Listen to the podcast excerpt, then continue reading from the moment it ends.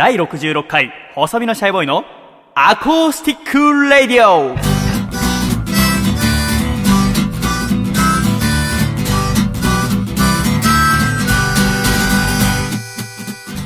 シャイ皆様ご無沙汰しております。細身のシャイボーイ佐藤孝義です。この番組の放送作家この方。どうも、笠倉です。よろしくお願いします。笠倉さんどうぞよろしくお願いいたします第66回細身のシャイボーイのアーコースティックレイディオでございます笠倉。はい。この番組2014年の4月からスタートいたしまして、はい。えー最初はですね神奈川県横浜市戸塚区にあります私の自宅からはい。お送りしておりました1年3ヶ月、そうですね。そしてなんとこの第66回から私の新居はい。東京都世田谷区三軒茶屋にあります私の一人暮らしをしている家からの放送となります。よろしくお願いいたします。お願いします。いや引っ越してきました笠倉はい、そうですね。い。やー笑ってしまいますね。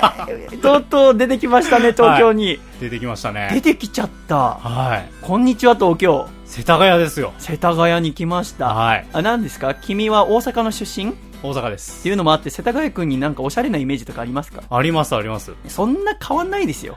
日本全国今となっては。その憧れはなくしたとしても、はい。まず東京に出てきたということが嬉しいでございますよ、うん。やっぱり。今日笠倉もね、はい。ここ初めてですね私の家初めてです。私は7月1日の水曜日に引っ越してきまして、はい。えーこれ収録しているのは7月の10日の金曜日でございますが、はい。まあ挨拶の一回にでも来ていいもんでございますけども 全く来ませんでしたね。そうですね。そうですね。そういえば。なぜですか？なんで全く来なかったんで あこの初の収録の時に新鮮さを出すためですか？まあ、それはありますね。なるほど、なるほど、はい素敵で。取ってつけたような。でもワクワクしてしまいますね。はい。ずっと私はもう26年間横浜に暮らしてきてうん、そして初めてこうやって東京に一人暮らしということで出てきましたが、はい。い、やー、ワクワク。そして今日が初めての収録。はい、そうですね。笠倉はこの前にどこで仕事してたんですか、今日は。この前は六本木ですね。六本木、いつもはこの収録の前は六本木で仕事をして、で、いつも東戸塚に来てくれてましたけど、はいこの三軒茶屋はどんくらいかかるんですか、六本木から。だいたい電車でうん20分ぐらいです。あじゃあ、ずいぶん早く来はいられるようになるわけでございますね。そうですね。ああ、三軒茶屋、駅からここまで歩いてくる途中いかがでしたか？いやー、いい街ですよね。便利な。んかね、私もはいまだあんまり街中歩いてないから、はいわかんないんですけど、はい。なんか賑やかよね。そうですよね。なんかドキドキしてしまいますが、はいしかし私たちがやっているこのね、家、駅からは7分8分歩きますね。そうですね。だから、ちょっとね、住宅街の中入るのとても静かなんでございます。そうですよねな。のでちょっとね、声のボリュームを気をつけながら、はい。いろいろお送りしておりますが、そのね、事情とかも後で説明させていただきたいと思いますが、こうやって初めての収録でございます。はい。で、この家、どうですか私の新居。僕ははいって思ったんですけど、うん一切無駄がないですよね。ちょっとね、考えてコーディネートしちゃった。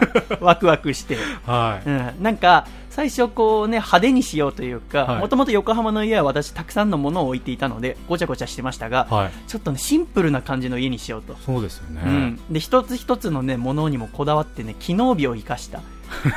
で、なんと言っても、はいこれからはここにいろんなお客様が来られるということで、うん来てくれた方にこう清潔感を感じていただくような。そうですね。私歌うときはいつも白い船乗りの服を着てますが、はいその船乗りの服がそのまま部屋になったようなですね感じにしようと思いまして配色がそうですね。そうなんです白と黒をねはい。ちょっと中心に置きながらのございますね、はい。い、やーちょっと風倉、はいせっかくでございますけどちょっと玄関から入ってきなよ 早く早くあ、玄関から。そうこのねまずはいはい行って行って。出な出な。あんまドスドス歩くのもしたねそうはい靴履いて。はいピンポンしてねちゃんと。はーい。お邪魔します。あどうぞどうぞ。入って入って。まずこうやって玄関入ってもらって靴脱ぎますね、まあ、玄関あ鍵閉めておいてくださいもう靴はねそこもう5足ぐらい置いたらいっぱいいっぱいになってしまうぐらい小さな下駄箱でございますがはい。その横にねほら靴入れもちゃんとあるでしょ？この、これです。そうそれ開けてみ？もう木がボロくなっちゃってねうまく開かないんだよなんか今僕やっちゃったのかな。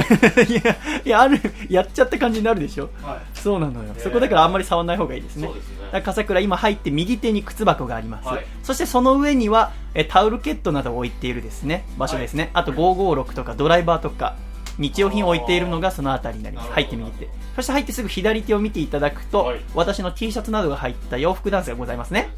そしてもう窓側はちょっとね、玄関の横に窓があるんですけど、はい。その横には私の好きな四つ葉とのフィギュアがはい。置いてありますね。並べてあり。ますね。そしてその下には、まああんまり大きく出すとね、部屋で目立っちゃうんですけど、私の好きな木村カエラさんのですね、横浜で行われたライブ、ゴーゴーカエランドのポスターがですね、貼られておりますね。いいじゃないですか。そしてそのままちょっと進んでこっちに来ていただいて、左手見るとキッチン。はいそうですねどうですか、キッチン。キッチン？ああなるほど要はコンロが一つ、うんそして小さなシンクが一つの、本当にもう一人用のキッチンでございますね。なるほどでもね、これからちょっと料理もやっていかなきゃいけませんから。はい私いろいろ考えまして、その洋服ダンスの上をね、あのーほら左手のね、はいそこでちょっと調理ができるように、いわゆるまな板とかを置いて切れるような場所にしてあるんでございます。置いてありますねで、そこで切ってすぐ右にコンロがあるので調理をしたり。なるほで、さらに右にシンクがあるので洗い物をしたりということでございますね。はい、じゃあちょっと進んできてください、こっちに。床気をつけてね、下の人に迷惑にならないように。そうねええそして床がね、フローリングよね。どはいフローリングですフローリングでございます。今、玄関入って1メーター、2メーター、私のはいる方に進んできていただきましたが、はいそうすると、キッチンのすぐ隣には冷蔵庫でございます。はいこの冷蔵庫はね、初めて中古で買ってみたの。うんなんか、いわゆる楽天とかインターネットショッピングのお店で、はい中古で4万円で洗濯機と冷蔵庫セットっていう。うんただどんなの来るかわからないっていう、なんかこうね、ギャンブル要素もちょっとあるようなるほものがあったんですけど、いざ頼んでみたらなんか新品が届いたんだよね。どそうですねこれ綺麗ですよねそうなのよ。なんか真っ白の、なんか綺麗な洗濯機と冷蔵庫届きまして。はいで、それを今使っております。ん150リットルっていう大きさ。笠倉の家のあの冷蔵庫と比べていかがですか？いやでも一緒だと思いますあ同じぐらいですか、はい本当に。要はね、家族で住んでもってことよね。そうですね笠倉は今、光が丘で、はい奥さんと娘さんの3人暮らし。はいいやー、娘さんいるんだもんね。います 考えらんない。やっぱ私こうやって一人暮らし始めてみて。はいえ、笠倉の家の間取りは？えっと 2LDK あ ?2LDK なんだ。あ、すごいね。広いです広いね。はいで、その冷蔵庫の上には、新品で買った電子レンジ。ちょっと電子レンジは新品で買おうと思いまして。いいですねこれがすごいのパナソニックのやつ。温めってボタン一発で押すと、はいもう最近では普通についてる機能なのかもしれませんが、はいどんなものもね、最適な温度にしてくれるの。センサーオートって書いてますそう、冷凍食品から、普通のお惣菜から。はいだからもういちいちね、秒数設定しなくていいのよね。そう、オートのボタンが2つあって、普通の常温のものと、あとは飲み物用、液体とか、あ用のボタン2つあって、それどっちももうバッチシいい温度にしてくださる。る便利でございます。そしてその上にオーブンレンジ。はいそしてその上にケトルと。ここれは調理器具ピラミッドですね。うん佐藤家名物。はいそしてさらにこっち進んできてください。はいそうするとその冷蔵庫の、えーさらに横はいにはですね、食器棚がございます。うん食器棚ですね、東戸塚の、えー自宅から、えーむ前から使ってたのをちょっといただきまして、はい持ってきましたよ。年季が入ってますねそう、なかなかもう結構10年ぐらい使ってるかな。でもこれも白い食器棚でございます。ガラス張りにもなっておりますが、そしてその上には炊飯器が乗ってると。はいそして調味料うん、塩、砂糖、醤油はいなどがございます。となって、ここはキッチンブース。はい終了でございます。はいそのまま右手をフィュッと振り返ってもらうと、は巨大な本棚。そうですね。高さ185センチ、横幅95センチ。うん。これはね、ずっと欲しかったの。大きいの。で、奥行きが35センチかな。なるほど。もう家から本全部、最初引っ越すときにはい、本どうしようかなと思って、重いから全部しょ、まあもう大体処分しようかと思ったんだけど、はい。でも捨てらんなくて。ならもううん。東京持ってきて、大きな本棚買って、えはい。全部入れてしまおうってことで、これは新しく買いましたね。はい。ずらっとずらっとありますね。DVD なんかもそう、いい DVD。ですねで、一番私がね、好きな、はいえー時代小説は一番取りやすい場所になるほどございますね。うんいいでございます。楽しみでございますが。そしてさらにこっち進んできていただくと、はいえー玄関入って左手一番奥には私の学習机がございますね。はいこれはもう小学校1年生から使ってますので、20年間使ってるものでございます。こちらをもう東塚から持ってきまして。でその上に Mac とかですね、はいえーパソコン類が置かれていて、えーさらにその横には、えー Windows のパソコン、そしてテレビ、そしてプリンターなど、いわゆる作業場でございますね。はいここでラジオの編集などを行う。そしてその右手、部屋一向かって一番右奥に今ラジオブース、ここがございます。はいこれはですね、常設ラジオブースです。はい私の夢でございました。非常にいつでもこれからここでラジオがどんだけでも撮れるという。非常に快適な環境でいや、広くなったね。もはいともとの東戸塚から比べてもちろんですけど。そうですねそしてやっぱ物をあまり置かない構造にしましたので、はいこれからいろんな方が来ていただいてもすぐ撮れる。そしてこう、気分よく過ごしていただく環境を私、はいこの10日間で作りました。非非常に素晴らしいと思いますではどうぞお座りください。はいそしてなんと笠倉、今それ何に座ってるんですか？これはですねソファーですね。ソファー、ソファーなんてありましたか？東戸塚に。皆さん。ね。私たちはね、最初はこう床に座って東戸塚の時お送りしてまして、その後ね、こう貧相な椅子に座ってましたけども、やっぱこれからはお客様も来られるということで、はい。より快適にラジオを撮るためにう、ん。ソファーを購入しました。はい。このソファーがね、可愛いのよね。横幅はね、可愛いですね。58センチだったかな？だから60センチ弱。はい。要は1人分のソファーを2脚購入しまして、はい。まあ、並べれば1個のね、大きなソファーみたいになるんですけども、うん。それを今私と笠倉、いや、面と面を合わせて喋ってるため、テーブル挟んでね、私が窓側、そして笠倉が玄関側に座って、はい。面向かってこうやって喋ってる状況でございます。はい。い座り心地はどうですか？やもう最高ですね。当たり前でございます。なんといってもこのソファーは、はい。私は先週このアコラジ第65回は7月3日に行われたワンマンライブの様子をお送りしましたが、はい。私はね、いつもワンマンライブでこう、お客様、まあ、今回も満員になっていただいて、はい。それでいただいたお金は全部ね、ラジオや音楽に生かすってことに決めてるんですけども、はい。今回はこのソファーを買わせていただきました。はい。やったね。やりましたねやりましたね。なんかもうウキウキしてしまうじゃないか、はい桜。笠倉もさ、今日この収録始まる前、この部屋入ってから、やたら私に話しかけてきたもんね、珍しく。普段私に全く話しかけないのに。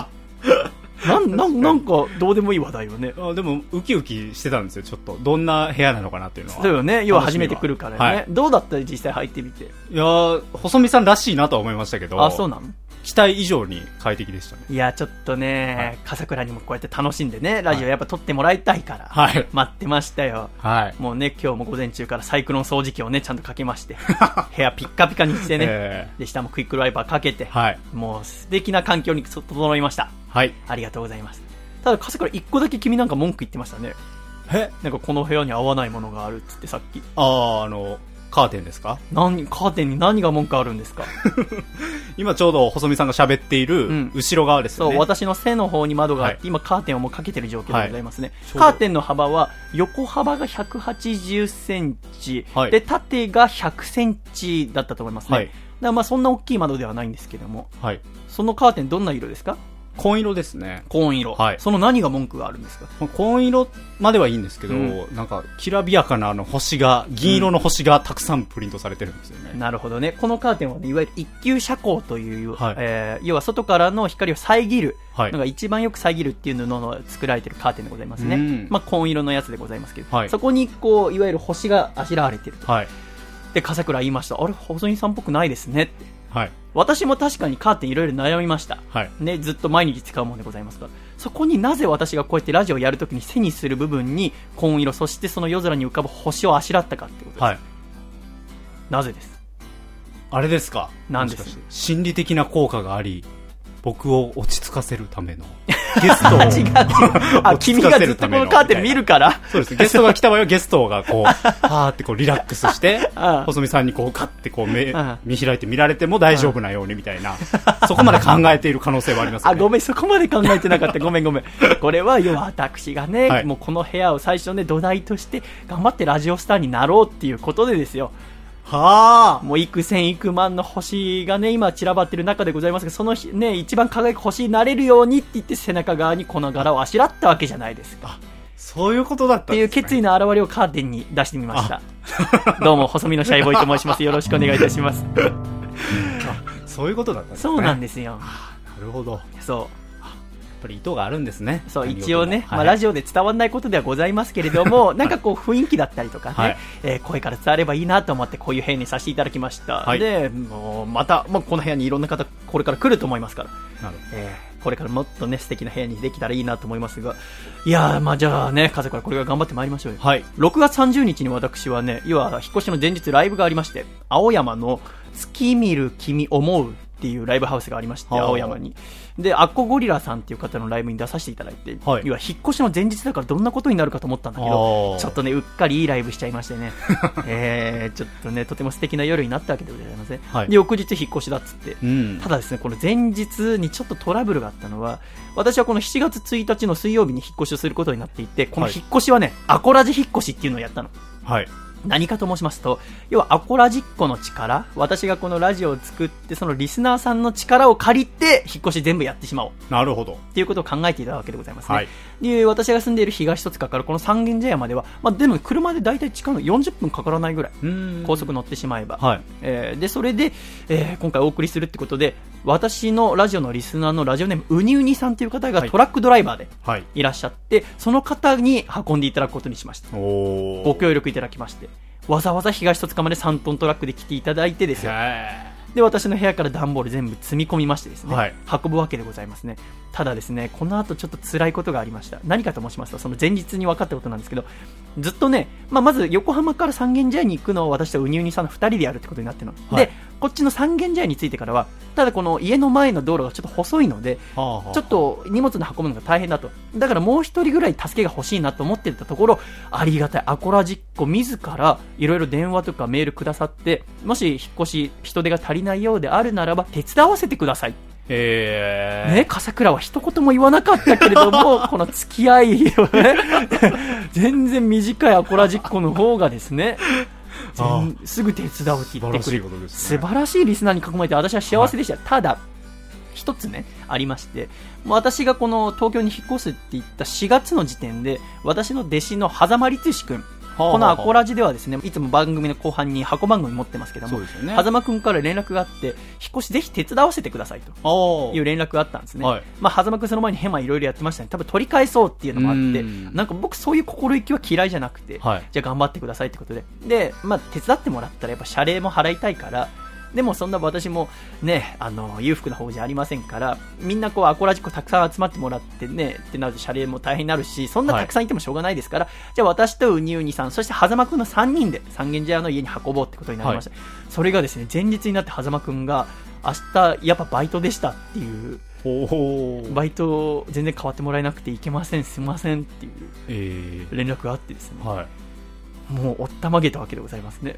まあ、前日ですもんね。前日だから、はさすがにもうね、翌日ってなって、その前に連絡くれてた子たちにね、連絡するのは申し訳ないから、は悪いですねしかももう大雨っていう予報出てたから、あらもうこれは覚悟決めて、もうウニウニさんと私の二人でやろうと。うん。で、いざ、引っ越し当日7月1日、ウニウニさんが来てくださって、一緒に荷物積んで、はい私の母親のすみこと、ね、なぜかウニウニさんがすごく楽しそうに喋ってですよ。で、一緒に荷物乗っけて、じゃあ母さん行ってきますって言って横浜出ました。はい。ただ、ちょっとね、積み込むの結構大変で、はあ。やっぱりしんどいってことになりましてうん、片倉引っ越しはどうやってやったの？僕は、その光が丘の引っ越しは3ヶ月前ぐらい？そうですね。それぐらいの時期にありましたけどうやってやったの？僕は、あの、赤棒っていう、うん。あの、まあ、それこそ、あの、トラックうん。みたいなので運んで、うん。ただ、引っ越し屋さんみたいに全部運んでもらうんじゃなくて、自分も手伝うっていう形式で、その代わりすごく安価でやってそうなんだもらえるというやつだったんですけど、そうかいそうか。い、はい。それで引っ越ししたんだ。はい。で私の場合は、まあ、じゃあ2人ぐらいで運んだってこと？す。まあ、メインの荷物はね、はい。で私もまあそんぐらいでいけるかなと思ったんだけど積み込むのがやっぱ大変だったから、はい。もう1人欲しいとうん。思った時にでも急に呼んできてくださる方いるかなって考えた時にそういやって思って、はい。4月に花見をやったじゃないですか。ああ、はい。アコラジの花見あれなんてイベントだったっけ？戦国おはみ。おおはみ。みたいな。対抗期みたいな。そうそうそうそう、はい。おはみ対抗期だ。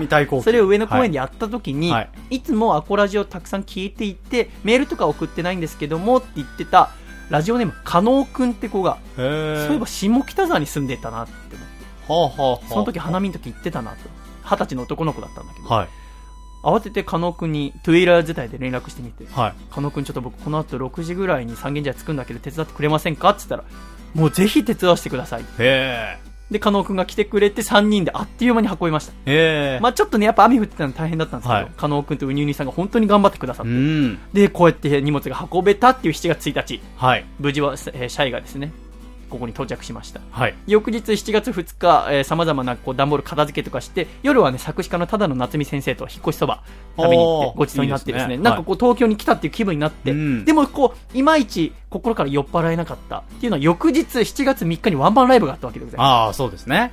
今思うとちょっと無茶なスケジュールだ。なかなかすごいスケジュールですよ引ね。っ越しした2日後にね、ワンマンでございますから、私もなんかあたふたしながら引っ越し、二ほどきちょっと始めましたけども、で、そのワンマンライブの良さ、ぜひ先週のアコラジ聞いていただければって感じでございますが、なんかね、ありがたいことに本当に要は満員になりまして、はい。で、このライブは最初に前説という形で笠倉のフリートークのコーナーもありましたが、はい。あのね、メールも来てたよ。あはいの、本当にアコラジックの皆さん来てくださって方々から、えーライブの感想などいただいてたんですけども、はい。まあ、ライブの感想はね、あの、大抵私を褒めてくださるメールになりますので、そうですよね。今それはね、あの、私宝物として全部取っておかせていただきます。ありがとうございました。今回はちょっと笠倉を褒めるメールも来てましたよ。えーこちら読ませていただきましょう。えーラジオネーム、東京都の、えー男性21歳のちくすけさんからいただきました。はい細見さん、パパになった笠倉さん、シャイ。シャイ。シャイ今回、初めてメールをさせていただきました。7月3日のワンマンライブ、行ってまいりました。初の生細見さん。素晴らしいパフォーマンスに感無量。ライブ中の細見さんと笠倉さんの生の掛け合いも楽しませていただきました。ありがとうございました。とんでもない。なるほど。帰りには私と友人と細見さんのスリーショットを後ろにいたラジオネーム愛知県のゆかぬばんさんらしき方に撮っていただきました らしき方ゆかぬばんもうわかるんだね すごいですねバレてるんだね素晴らしいね確かに来てくださってましたよ、はい。ただ一つだけ心残りがありますライブ後細見さんが出入り口で来てくれたお客さんの見送りをしてくださっているのでそこに並ぶお客さんたち僕と友人も二人で並んでいましたその横、物販エリアには、笠倉パパが優しげな表情で佇んでいました。笠倉パパに一言、おめでとうございますと握手をさせていただこうかと思って声をかけようとしたのですが、思わず躊躇してしまいました。ほというのも、1、2歳しか変わらない笠倉さんのような方が結婚していて、しかもパパ。そう思うと変に緊張してしまい、ついには声をかけることを諦めてしまいました。この笠倉パパにおめでとうございますの一言を言えなかったことが唯一の心残りなのです。直接は言えなかったのでメールで伝えさせてください。ご結婚、パパ、おめでとうシャイ ということでございます、う。ありがとうございます。えー、そこはありがとうシャイなんじゃないのか知らないけど。君はもう意地でもシャイを言いたくないっていう、あんなダセえの言ってられるか。娘いんだぞ、バーローっていう。違いますよのが今見えましたけども。まあね、あまあ今日は喧嘩するのはやめましょう。えー今日は。来週からにしましょう。来週から。これさ、ちょっと気になるのはさ、はいまあ、笠倉がね、こう、物販のところで優しい表情で佇んでいましたって書いてあるけど、はい。佇んでねえでちゃんと売れよ。T シャツとか。いやいやいや。何佇んでくれてるんだ隣に、あうんの、狭間くんがいてね、うんあの、そっちは役割としてやってくれてたので僕はなんか来てくれた人が、うんあの、まあ、話しかけてくださるならと思って、こう、佇んでいたんです。あ、そうなんだ。あでもね、か笠倉がもう前説もね、やっぱパパらしい前説をはい、やらせていただきま選したね。手してくださいましたね。はいどうでした？人前で喋ってみて。いや、なんか久しぶりだったので、そうよね、はい確かに。すごく、あのまあ、でも暖かかったですね、お客さんは。なかなか、やりおめでとうっぱりね、パ。パを責められないからね。えーどんだけつまんないこと喋ったとしても。えーそうですね。あの会場とかでも、うんそれこそおめでとうって言ってくださる方もいましたよ、その物販のところで。あ、そっかそはいっか。いや、ありがたいことでございますよね。はい。いやー、パパか。はい、そうです。まだ信じらんないんですよね。娘の写真とかあるんですか？あります。え、あ、そっか。はい。ちょっと見せてもらっていいですか？あ、いいですよ。全然考えてもなかったわ。ああ。そういえば、まだ見せていないですよね。そうだね。ありますよ。あ、そう。は授乳してるとことかやめてよ。いやい。そんな場面はないですけど。あ、そうか。うーわちょっと貸していいまあまあ、大きいな もうお座りしてるじゃん。最新の、あの、写真ですね、それは。本当だ、昨日の15時3分に撮影したって書いてある。やっぱ娘生まれると結構写真撮んの？撮りますね。動画も撮りますし。あ、そうなの？はい。可愛くて仕方動画見して。動画ですか？うん。はい。へえ、そうですねまだ喋らないもんね、全然。声は出すの？ね声は出しますよ。あの、そう笑ったりとか。あこれはちょっと、あの、僕の家じゃないですね。大阪の方の家であ撮られたやつで。あ、あ、そう。はい。すごくあの、笑っている動画ですね、これは。かくん。赤 ベッドの上に笠倉の娘と隣にいるちっちゃい女の子は誰ですか？あ、これはあの、西田家の。あ、はい。嫁さん。かくん。こう遊んでるんですね。かくん。あ、これ笑ってるのかな笑ってるんですよ。笑うんですよ。うーあふんあふんって笑うんですよね。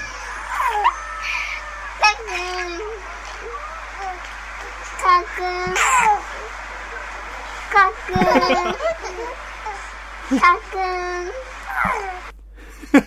すごい。すごい。可愛くて仕方ないですよね、こういうのは。ああ、かわいいね。はい。笑いかけると、笑うんですよ。あ声を出して笑う。なるほどね、はいこっちが笑うと、はいいじられて笑ってくれる。そうなんですよ。へえ。はい。ああ、そう。なんかぐっと疲れちゃった。初めて見たわ。はい。でもね、こうやって、光が丘からここへはどんくらいかかんの？ここは、えっ、と、大体45分ぐらいです。あ、でもそんくらいかかんだ、やっぱり。そうですねなんやかんやで。まあでも新宿まで出るからか。あ、そうですね、出ますね。ああはいでも前よりは全然早いよ、ね。前はもっと1時間半以上かかですよねってたので。。だからまあ、より笠倉が娘と過ごせる時間が増えるということで。いや、これから三軒茶屋で頑張ってまいりましょうよね。はいえーでもまあ先週7月3日ワンマン終わりまして、翌日はバンドじゃないもんさんのワンマンライブ、はいえーゼップダイバーシティで行われたはいところが終わり、えー見に行かせていただきまして、うんすごく素晴らしいワンマンライブでございました。そしてそっからですね、いよいよ二ほどきが始まるわけでございますね。はいそれまでこうワンマンとか、あとはアコラジの編集があったので、で、7月5日は、えーアコラジの編集を終わらして、7月6、7でこう展開していったわけでございますね。はい。何が一番楽しみだったって、私はすみこ、自分の母親から、なんかこう、引っ越しセットっていうのを買ってもらったんですよ。はい。なんか急に、えちょっと先月末ぐらいに、母さんに1万円出せって言われて、はい何ですかって言ったら、その1万円でこう、引っ越しに必要なものをいろいろ買っといてやるって言われて。はい。で、買ってもらって、中身知らないまま持ってきたの。うん段ボール3、4箱あって。はい。で、持ってきて、じゃあいざ開けてみようと思ったら、まあ食器類だったりとか、うんまあ炊飯ジャーも入ってたし、うんあとまあ洗濯物干す、いやピンチだったりとか、はい。まあハンガーも入ってました。要はこう洗剤だったりとか生活必需品がまあまんべんなく入ってて、うん。あ、いろいろお母さんなりにね、考えて入れてくれたんだなと思ったんだけど、ただ何個かわかんないのもあって、へポロシャツが青、赤、黄色、緑、黒って5色なぜかえ。へえ。5枚入ってたりとか、は東京イコールポロシャツだっておそらく母さん持ってるらしくて、なんかよくわからないんです。それは不明だけども怖くて聞けないから、はいじゃあありがたくもらってこうと思いながら入れてきましたけど、で、なんとかそれもタンスとかいろいろ入れてですよ。で、でもなんかね、まだね、東京に来てるって感じはしなかったの。うん。ちょうど7月7日、要は七夕の夜ぐらいに一通りの片付け終わったんだけど、はい。なんかまだ私は、なんかこう遊びに来てるぐらい。うん。なんか一人暮らしの気分ってどうやったら出るんだろうなと思いながら、まあそのうちずっと暮らしてれば出るのかなと思いながら、一通り片付け終わって、机に座って、あの時代小説をちょっと読んでたのね。はい。で、まあ、やっとこれから東京の生活始まるなって思った時に、私一人しかいないはずよ、この部屋。はい。そうですね。そうよね、この部屋ずっと一人しかいない。はい。ただ、確実に後ろに気配を感じる。は何かの気配。あ。はい。なんだと思うえ？いや、もう怖い話ですよね、それは。俺最初お化けかと思う。はい。でも僕霊感とか全くなくて。はい。でも確実に何かがいるんだ。へえ。ふーっと、振り返ってみたら、はい。そこに、拳台ぐらいのゴキブリが、うわ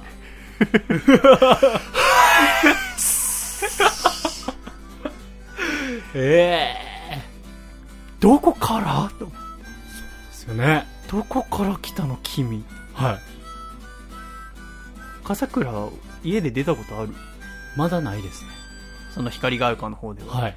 で私もでもここ古い木造建築だから、はい。いつか出るだろうなとは思って、はい。昼間に、こう、いろいろ片付けをしてから、アマゾンで買ってたの。ゴキジェット、あとブラックキャップっていうより宝山団子の類。はいそして、えゴキブリホイホイ3点セットちゃんと買って、はい。ちゃんと一応備えておこうと思ったの。うんいくら引っ越したばっかりしばらく出ないとはいえ、早めに買っといた方がいいと。はい。その日の夜に出ちゃって、いや12時間後ぐらいにアマゾンが来るはずなんだけど、はいなぜかめっちゃ早いからここ三軒茶屋に来るのが。はい。でも、初めてなの私。ゴキブリに素手で立ち向かなきゃいけないのが。は寮暮らししてた時とか結構出たので、はい。怖くはないの。はい。全然、なんか他の部屋の子とかに頼まれてたぐらい。ええ佐藤さんちょっと助けてくださいっつって。あ、で僕が僕、頼ゴキジェットですね。あ、全然ダメなんだ。ダメです。はい。ゴキジェットがあっても。あったら、だいぶ対抗できますけど、その状態はもう絶対もう無理ですね。でしょ？だから僕も、ゴキジェットがないと本当に怖くてはい。油汗かいてはい。でもこうタンスの下とかさはい。なんかね変なってこういわゆる押し入れのとことか入り込まれたらそれこそもっと怖いじゃんはい。だから勇気出してはい。ちょっとなんとかあ角に追い込んではい。その本棚私君が座ってるさ横の本棚の方に追い込んだわけ、で本棚はもう壁と全然隙間なく詰めてるから、はい、そうですね。もうそこから中に入られないと思ってはい。そこに追い詰めたはいいけどどうやって仕留めればいいかわからないはい。どうする？本棚ですよね。うん。あの、一番読んでない本を使ったんじゃないですか？本で潰すってこと？はい。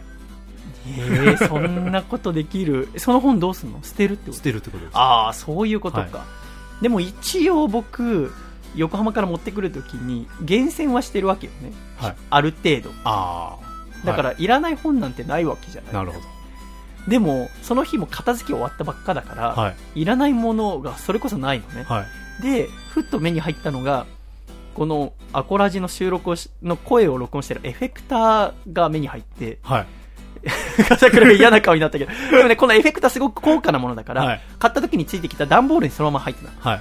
だから中身取り出してその段ボールで仕留めようああ、はい。と思ったんだけどはい。いざこう段ボールを構えてでちょっとそのゴキちゃんがなんか布の端っことかに隠れたりするからはい。でも確実にそこにいるのは分かるでもどうしても怖くて、はいその布をファってどけられなかったのはあ、はでちょっと考えてあ。はい。そういえば同じ世田谷区にアコラジオールスターズのプロレスラーの竹下幸之助君がいるとああ、はい。で彼は言っても陸上の全国大会に出たぐらいの足の持ち主だから、はい。僕が電話して頼めば、まあ、10分以内には必ず来てくれるだろうなるほど。と思いまして電話してしたらねかその日ちょうど夜プロレスの試合があったらしくてはあ。新。宿にいたんだよね、はいで先輩方とお酒をしてるはい。でこれは無理だって話になって、はい。い、よいよもう誰も助けてくれる方はいないって、はいで笠倉一回も連絡もくれたこともないから、ね、連絡先もよくわからないってじゃあ自分で何でかせなあかんってことで、はい。立ち向かうことはそこから1時間ええ。ひたすらにらめっこええ。途中でちょっと考えたのは、うん。なんか全然動きそうにないから、はい。一回ゴキジェット買いに行こうかなと思ったの。駅。前に薬局とか、はいあとドン・キホーテがあるから、はい。でもさおそらく帰ってきたらいないんじゃねえかなと、まあ、人がいない間にうん、動きますもんね。そうよね、はいだからかろうじて私の気配を感じて動かないでいるだけだと思ったから、もうこれはとそこから要は1時間後にちょっとひょこって出たところはい。ズダンおお。もう結構夜遅いもう最初見っけてから2時間ぐらいは経ってるからはい。夜の本当23時ぐらいになったんだけど下の方に申し訳ないと思いながら もう段ボールでもうダーンとはい。やりましたただ今度ははい。ダーンってやった後持ち上げるのが怖くてああ、そうですよね。怖くない？怖いです。しかもさやっぱ僕もさっき君が言ったこともちょっと頭にあったのはい。最初いらない本にしようかなと思ったのねはい。また最初見つけた時で慌てて本棚パッて見たら浅田二郎さんの短編集が目に入ったのはい。でねその浅田二郎さんの中にそういえばヒントっぽい話があったな。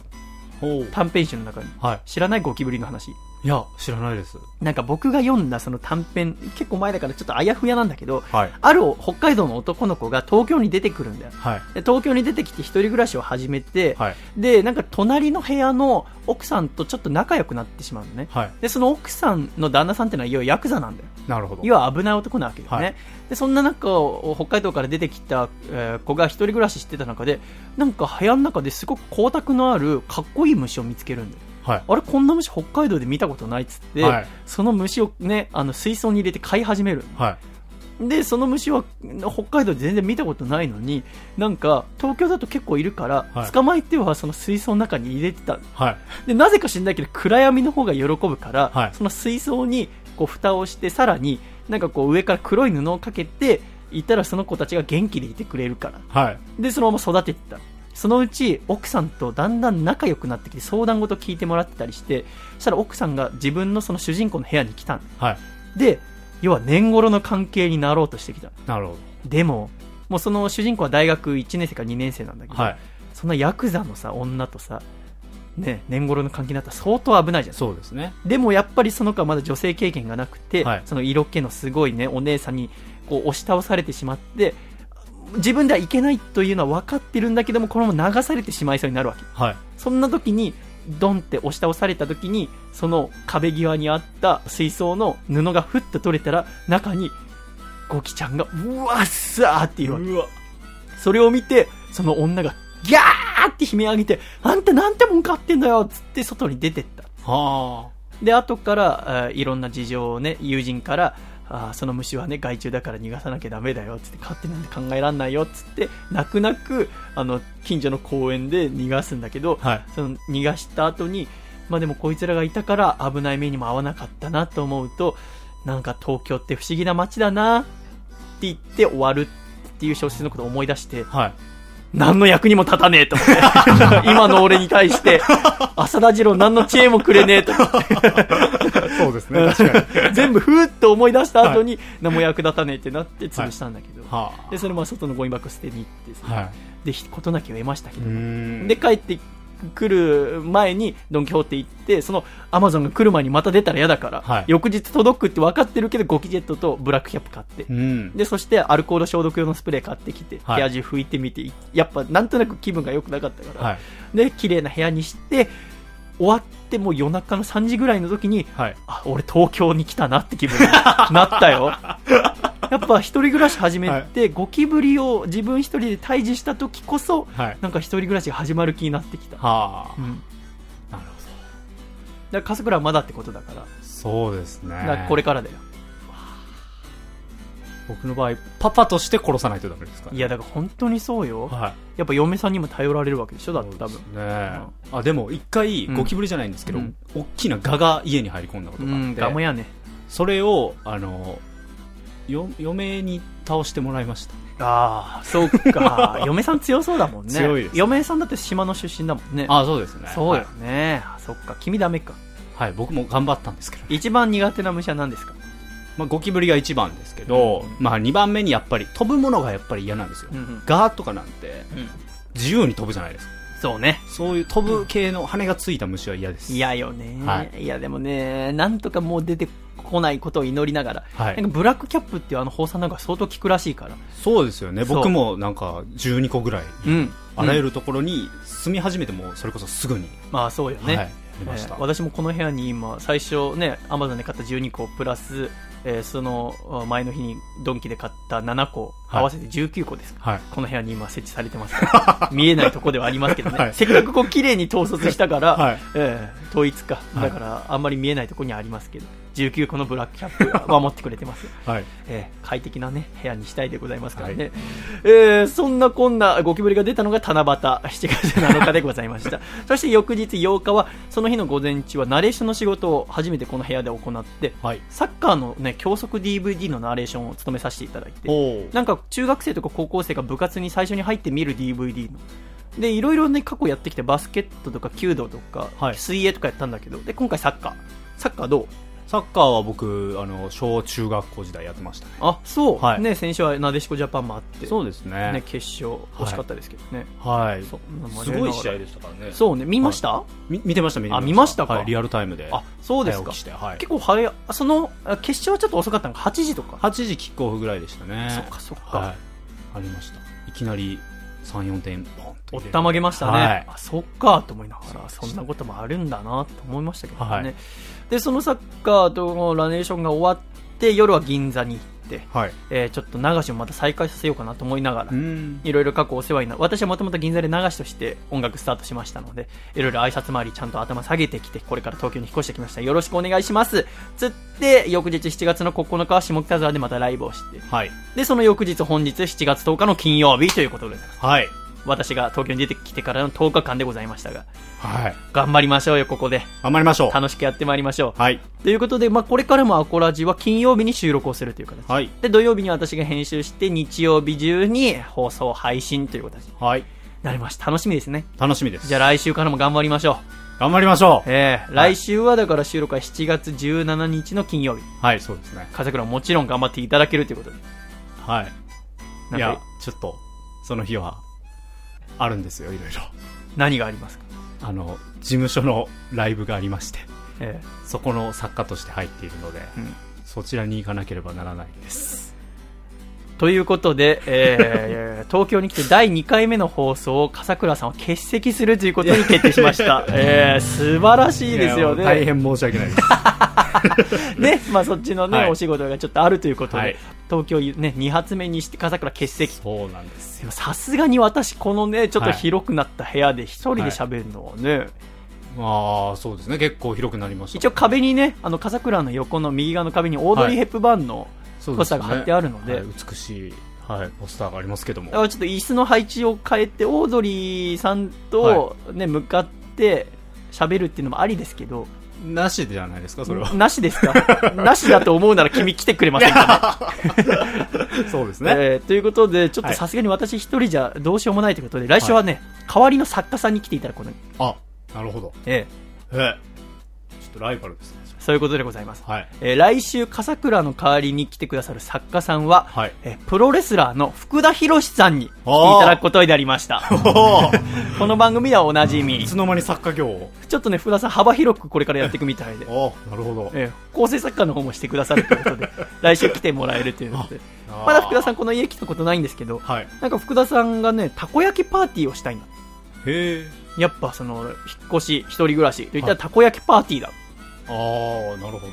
要は、はい。僕とか福田さん、生まれて一回もおそらくたこ焼きパーティーしたことないんだよ。あ、そうなんですね。えーわかんない。福田さんわかんないけど、僕はしたことないんだよね。はい。だからもちろんたこ焼き器なんてないんだけど、はい。でもなんかこう祝ってくださるってことなので、はい。ちょっと先ほどアマゾンでたこ焼き器注文しました。余計な出費ですけど、余計中の余計でございますが、ねはい来週は福田博さんを作家に迎えて、はいたこ焼きパーティーをしながらの放送。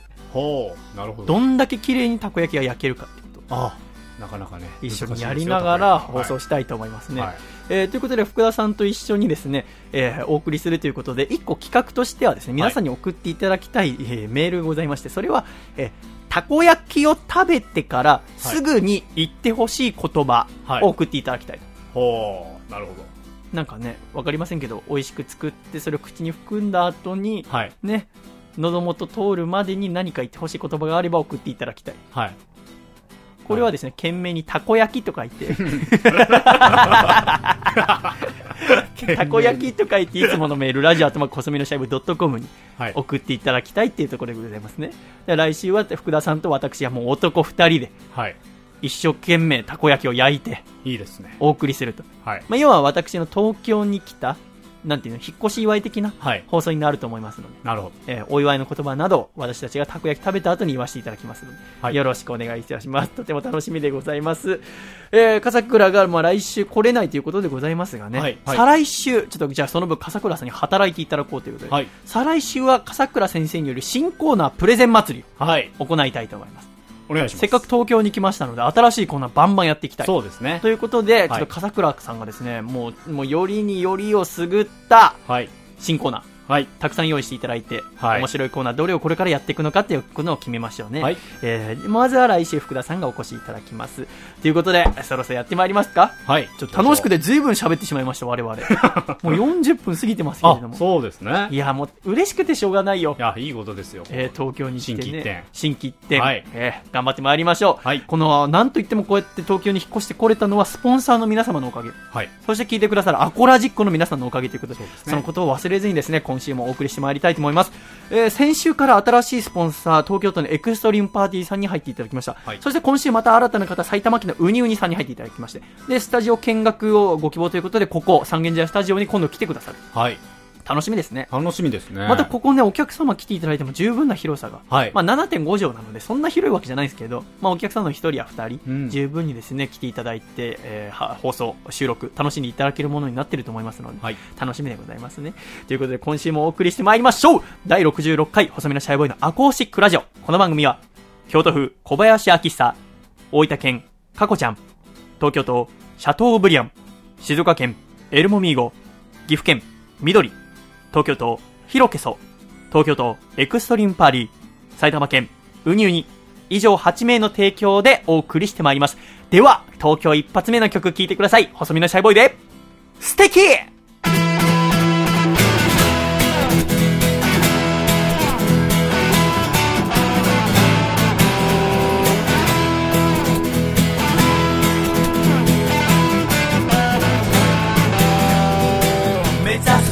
標的狙い定め標的したく積み重ねるのさ一回の人生試したいの光輝く場所へ駆け上がるのさもうちょっと待ってだってなんて口に出したくない。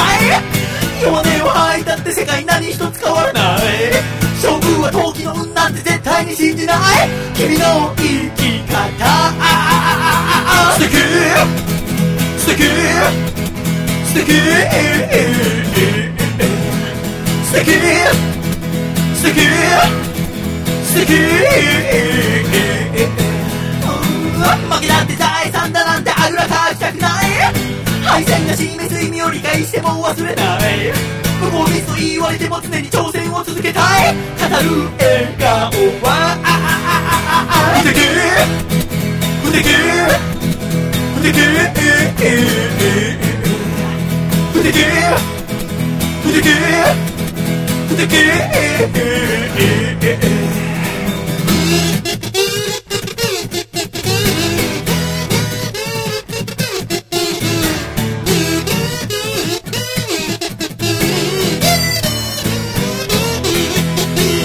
生まれ持っての才能なんてのに僕は興味ないの。さおかしそれしみ涙を流しめげて這い上がってきてはその精神技術体力すべて磨き上げてくのさ目指すさ神はあああああ無敵。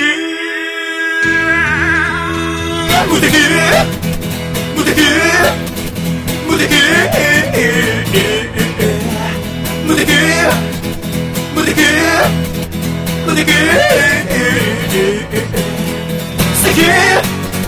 素敵。素敵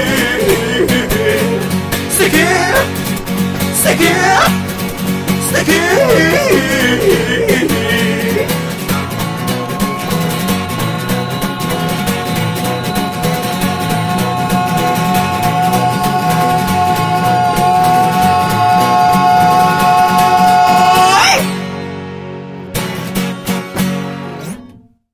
ありがとうございました。細身のシャイボーイで素敵でした。では、ジングル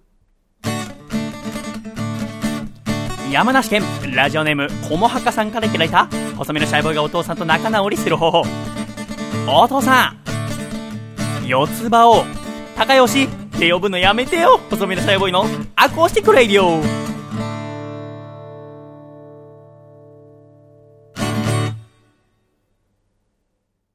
つれづれなるままにアコラジライ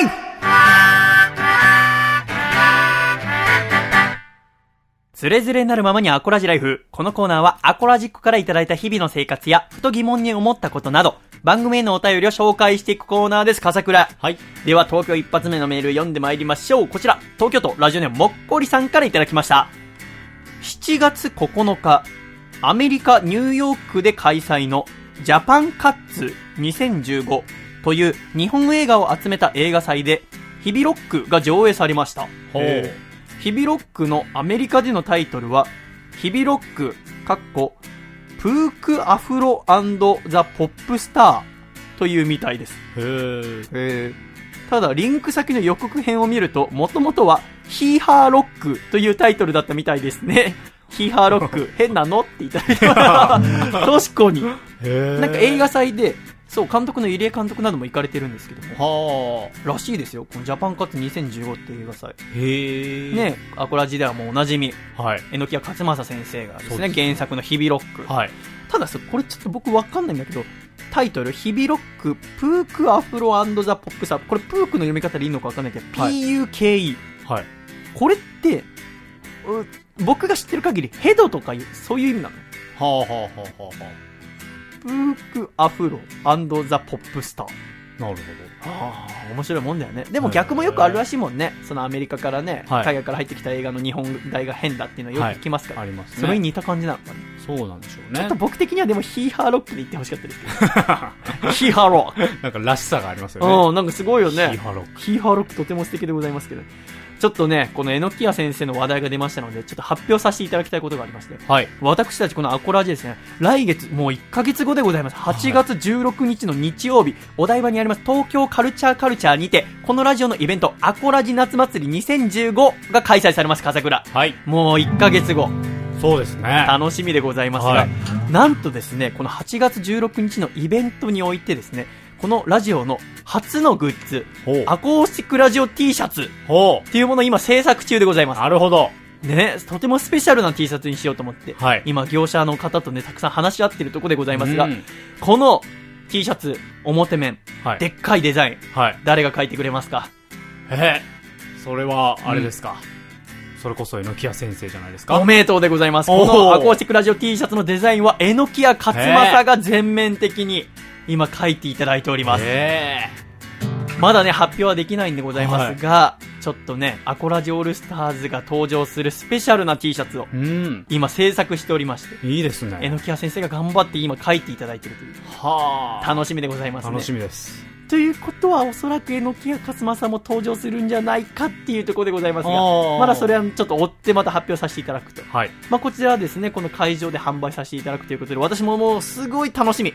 うん今決まってるのはボディが青ってこと。なるほど。今までね、青い T シャツ作ったことなくて。はい。だから初めて青い T シャツと、とうとうこのアコラジの T シャツで。スタートできるということで、とても嬉しいです。はい。ちょっと楽しみにしていただきたい。ただね、まあ、そのまあ、販売するのは分かりましたよと。ただまあ、ちょっと、この、今、前売りが E プラスで発売されてますので、はいぜひアコラジのホームページ、または東京カルチャーカルチャーのホームページ見ていただきたいんでございますが、せっかくね、来るならなんか特典をつけてみたいな。ほうほうほうほしかも夏祭りっていうぐらいでございますよ。まあそうですよね。16日日曜日のお昼、はい。フェスでございます。フェスですね。フェスと言ったら何ですか、笠倉？フェスですか？一体感。はい、一体感。一体感を出すためにはどうやればいいでしょうかね。えー、やっぱりその T シャツもそうですけど、うん同じものを身にまとう。なるほど。はい。ね、要は、まあ、T シャツね、まあ、そんな多たくさん用意できるかわからないんだけども、まあ、全員が全員着るわけじゃない可能性もありますよね。はい。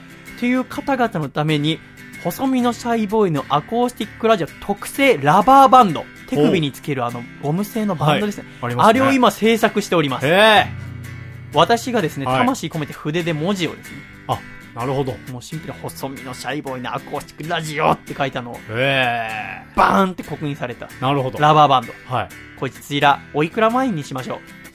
そうですね。高いんじゃないですか？結構大変なのよ、作るの。はい。ね、だって作るのもね、型から作らなきゃいけなくて、私初めてのラバーバンドだから。はい、そうですよね。ええで、業者さんといろいろね、話し合いながら、いいもの作ろうってことで。うんで、私の文字結構癖字なの。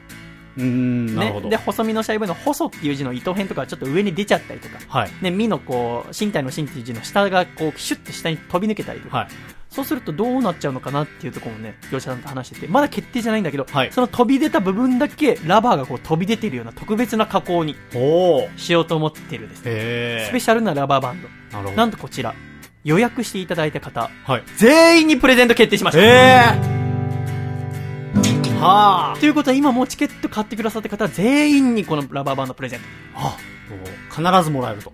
必ずいただきます。ええこれはすごいことです。シャイのポケットマネーで作ります。シャイマネーでちょっとね、一体感を作りたい。はい初めての試み。なるほど。ちょっとね、フェス感を出して。そうですね、フェス感がありますね。なんといって、まあ夏祭りっていうのはね、古来からあるフェスでございます。はい。ちょっと楽しみにしていただきたい。いいもの作りますので。いねはいえーぜひですね、まだチケットお持ちでない方はぜひご予約いただいて、うん。えーこのラバーバンド、ゲットしていただきたい。はい。よろしくお願いいたします。ねヒーハーロック。ヒーハロッヒーハーロックもみんなでいつか見たいですよね。そうですねブルーレイも発売されましたから、はい待ちきれない方はぜひね、あの DVD 買っていただいたりとか、あとレンタルショップでもレンタルスタートしましたので、ああ、そうですね。ぜひ見ていただだきたいところでございますね。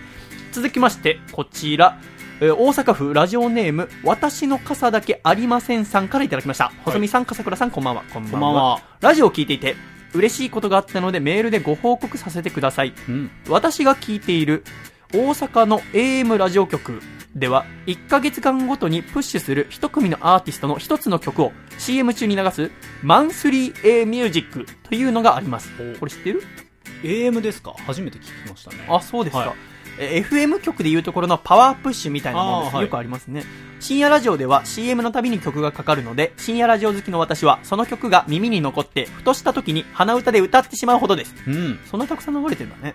7月に入り、新たな曲になったのですが、なんと、アコラジ第54回に出演されていた、町あかりさんの、モグラ叩きのような人。という曲がプッシュされております。おアコラジで知ったアーティストがテレビやラジオに出ているのを見聞きすると嬉しくなりますねといただきました。ーなるほど。素晴らしい、マチいさやー、すごいことですん。よ大。阪ですごい流れてんだね。はい。要は先月末にメジャーデビューアルバムを出してですよそうですね。ほんとたくさんライブやってるよ。はいインストアイベントも関東中心にいろいろやってますので、そうでね大阪とかにも行ったのかな、はいぜひチェックしてですね、マチさんの歌聴きに行っていただきたいところでございます。ちょっとね、アルバムも私まだ聴けてないんですけどもね、早く聴きたいところでございますね。素晴らしいですね。はい。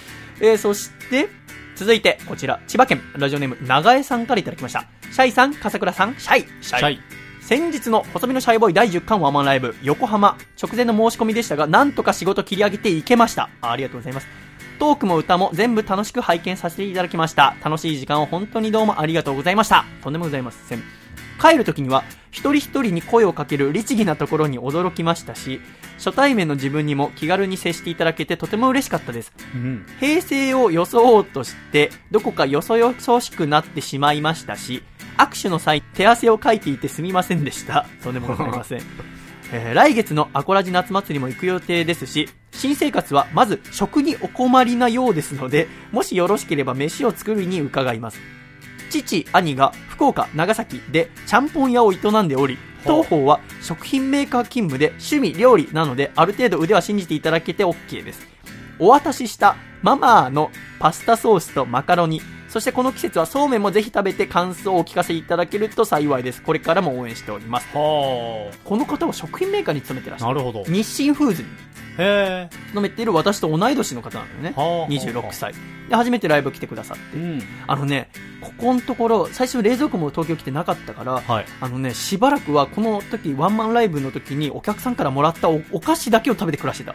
へたくさんいろんなもん皆さんくださって、え。はい。チョコレート、クッキー、マドレーヌのようなものもあったね。はい本当に美味しい。あとパンもあったし、うん。えー、あとなんだろう、飴とかもあったわ。へだからそれを食べて暮らしました。え。レトルトのラーメンとか、はいカレーとかだから、本当ありがたい話。はい。ちょっとね、で、今ここに、この、えー長江さんがくださった、えーマ。マ、日清フーズはい。の、えートマト果肉たっぷりのミートソース。はい。そしてこちら、嬉しい早茹で、サラダマカロニ3分。ほこちらございます。う。いいですね。これは何ですか？サラダマカロニにミートソースかけてってことなの？ああ、そういうことですか？それは別？多分別々じゃないですか、ね。別か。じゃあパスタは自分で用意してるここれ。ミートソースいいですね。といいですよね。はいちょっとこれ作ってみますか。ちょっと私ちょっと今楽しみにっていうか、はい。私前々から言ってますけど、ラジオでこれから食べていく。なるほね、はいこれからラジオをやって私は生きていくんだよ、はい食べていくんだよ。ど。はい。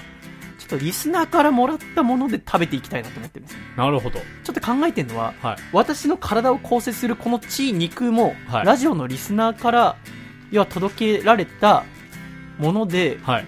100%できたらちょっと面白いな。って思って始めたんですね。はい。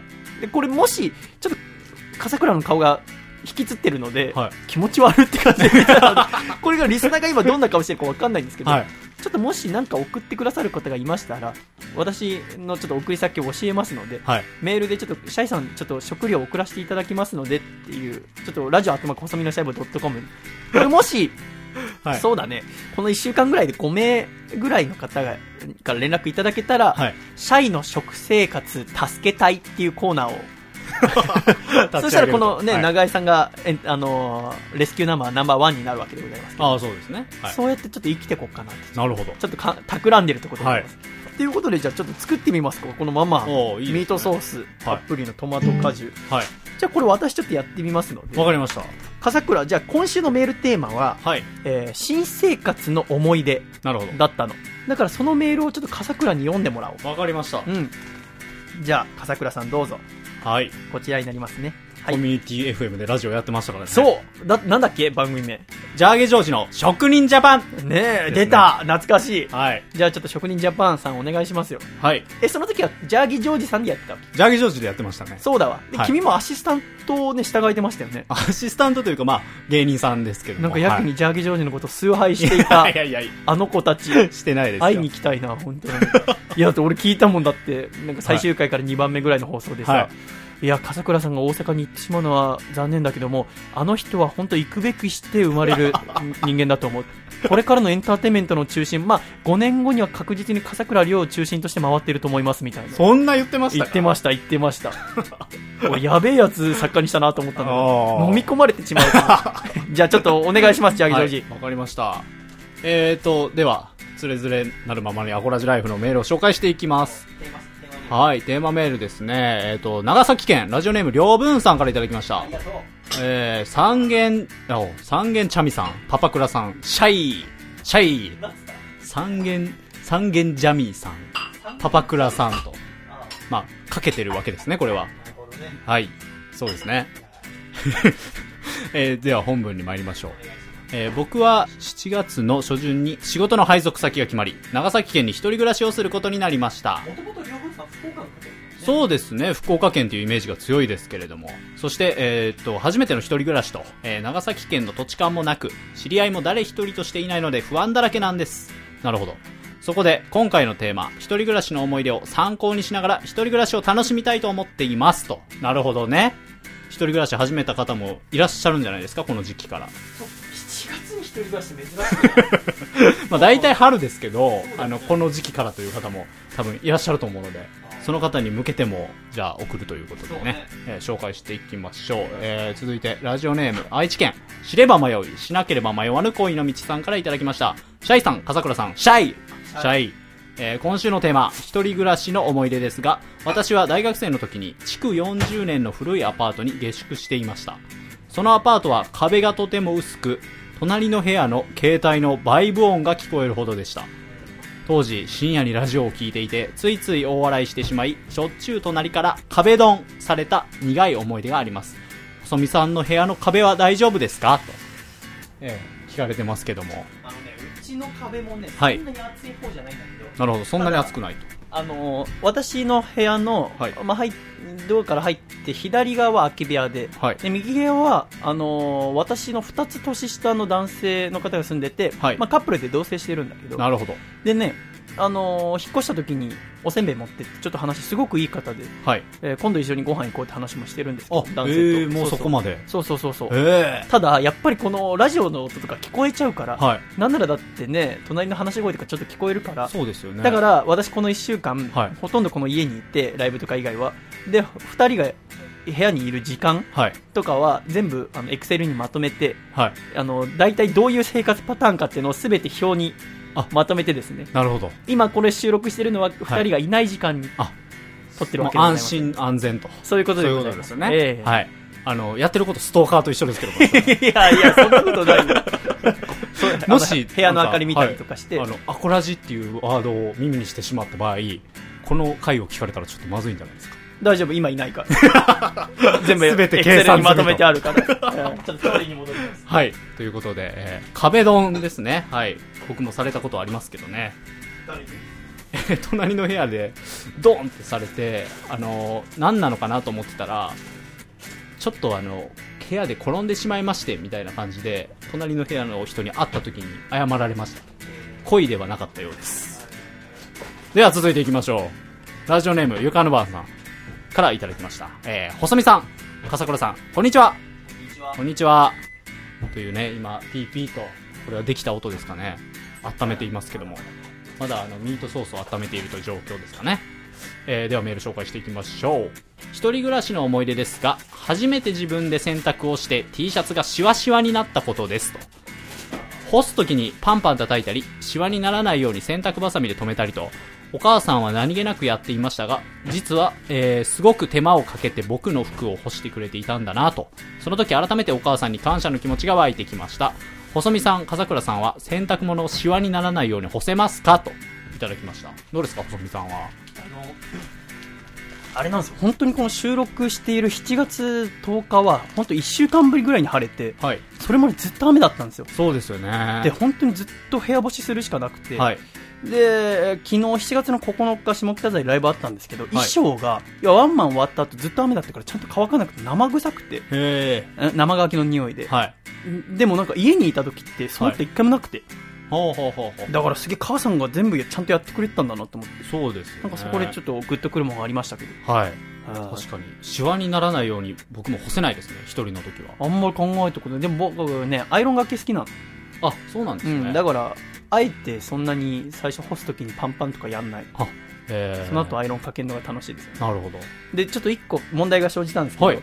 私あのすなんか母親からもらったそのスミコセットの中にパスタあると思って、はい。今その、えーさっきの長江さんからいただいた、えー、とママのミートソースを温めたんですけど、はい。あのパスタがないっていう。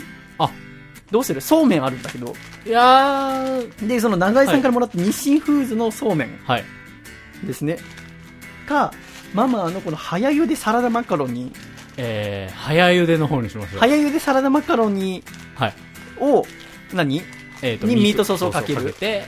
まあ言ったらそれもパスタですからね。でさ俺そのパスタ作ろうかなと思ってさ、はい。パスタをお鍋じゃなくて電子レンジでチンだできるってやつ。ああできるんですの容器があったんだけど、はい。あれの中にこのマカロニを入れてもできるのかあ多分できると思います。よやってみよはい。楽しみですね、えー出来上がりが楽しみということで、えー僕はちなみにあの嫁に全部洗濯物の干し方を教えてもらいました。はい。ということで、えー、いきましょう。続いてラジオネーム、えー静岡県お松さんからいただきました。ありがとうございます。インターホンが鳴ったから出て行ったら杖をついたお兄さんが立っていて治療のためにお金を集めてると言ったのでお兄さんからハンカチを買いましたお兄さんが帰ってから窓の外を見るとお兄さんは杖をつかずスタスタ歩いていました。シャイさんも気をつけてください。というねあの被害報告が来ましたけども。これは怖いですよね。だから一人暮らしを狙ってこういうまあ勧誘であったりとかお金をこうね出してもらえませんかみたいなことがあるっていうことですよね。実際にこうやってメールが届いているということは。細見さんちなみにまだ誰も来てないんですか？家に。今真剣にもうえ作ってたんですけども。あのね、えー。まだ何も来てないの。あなるほど。であのちょっと思ったのは新聞の勧誘来たらはい。その最初に勧誘してくれた新聞を取ろうと思ってたの。はあなるほど。だから10日待ったんだけど誰も来ないから。ああ早く来てほしい。えーなるほど、うん。じゃあこの今後来たらもう取るというわけですね。なるほど。僕の場合オートロックなんて来たことがないですね。多分面倒くさいんでしょうねセールスの方も、えー続いてシャイさん。あこれは、えーラジオネーム東京ちびりんごさんですね、えーからいただきました、えーシャイさん笠倉さん。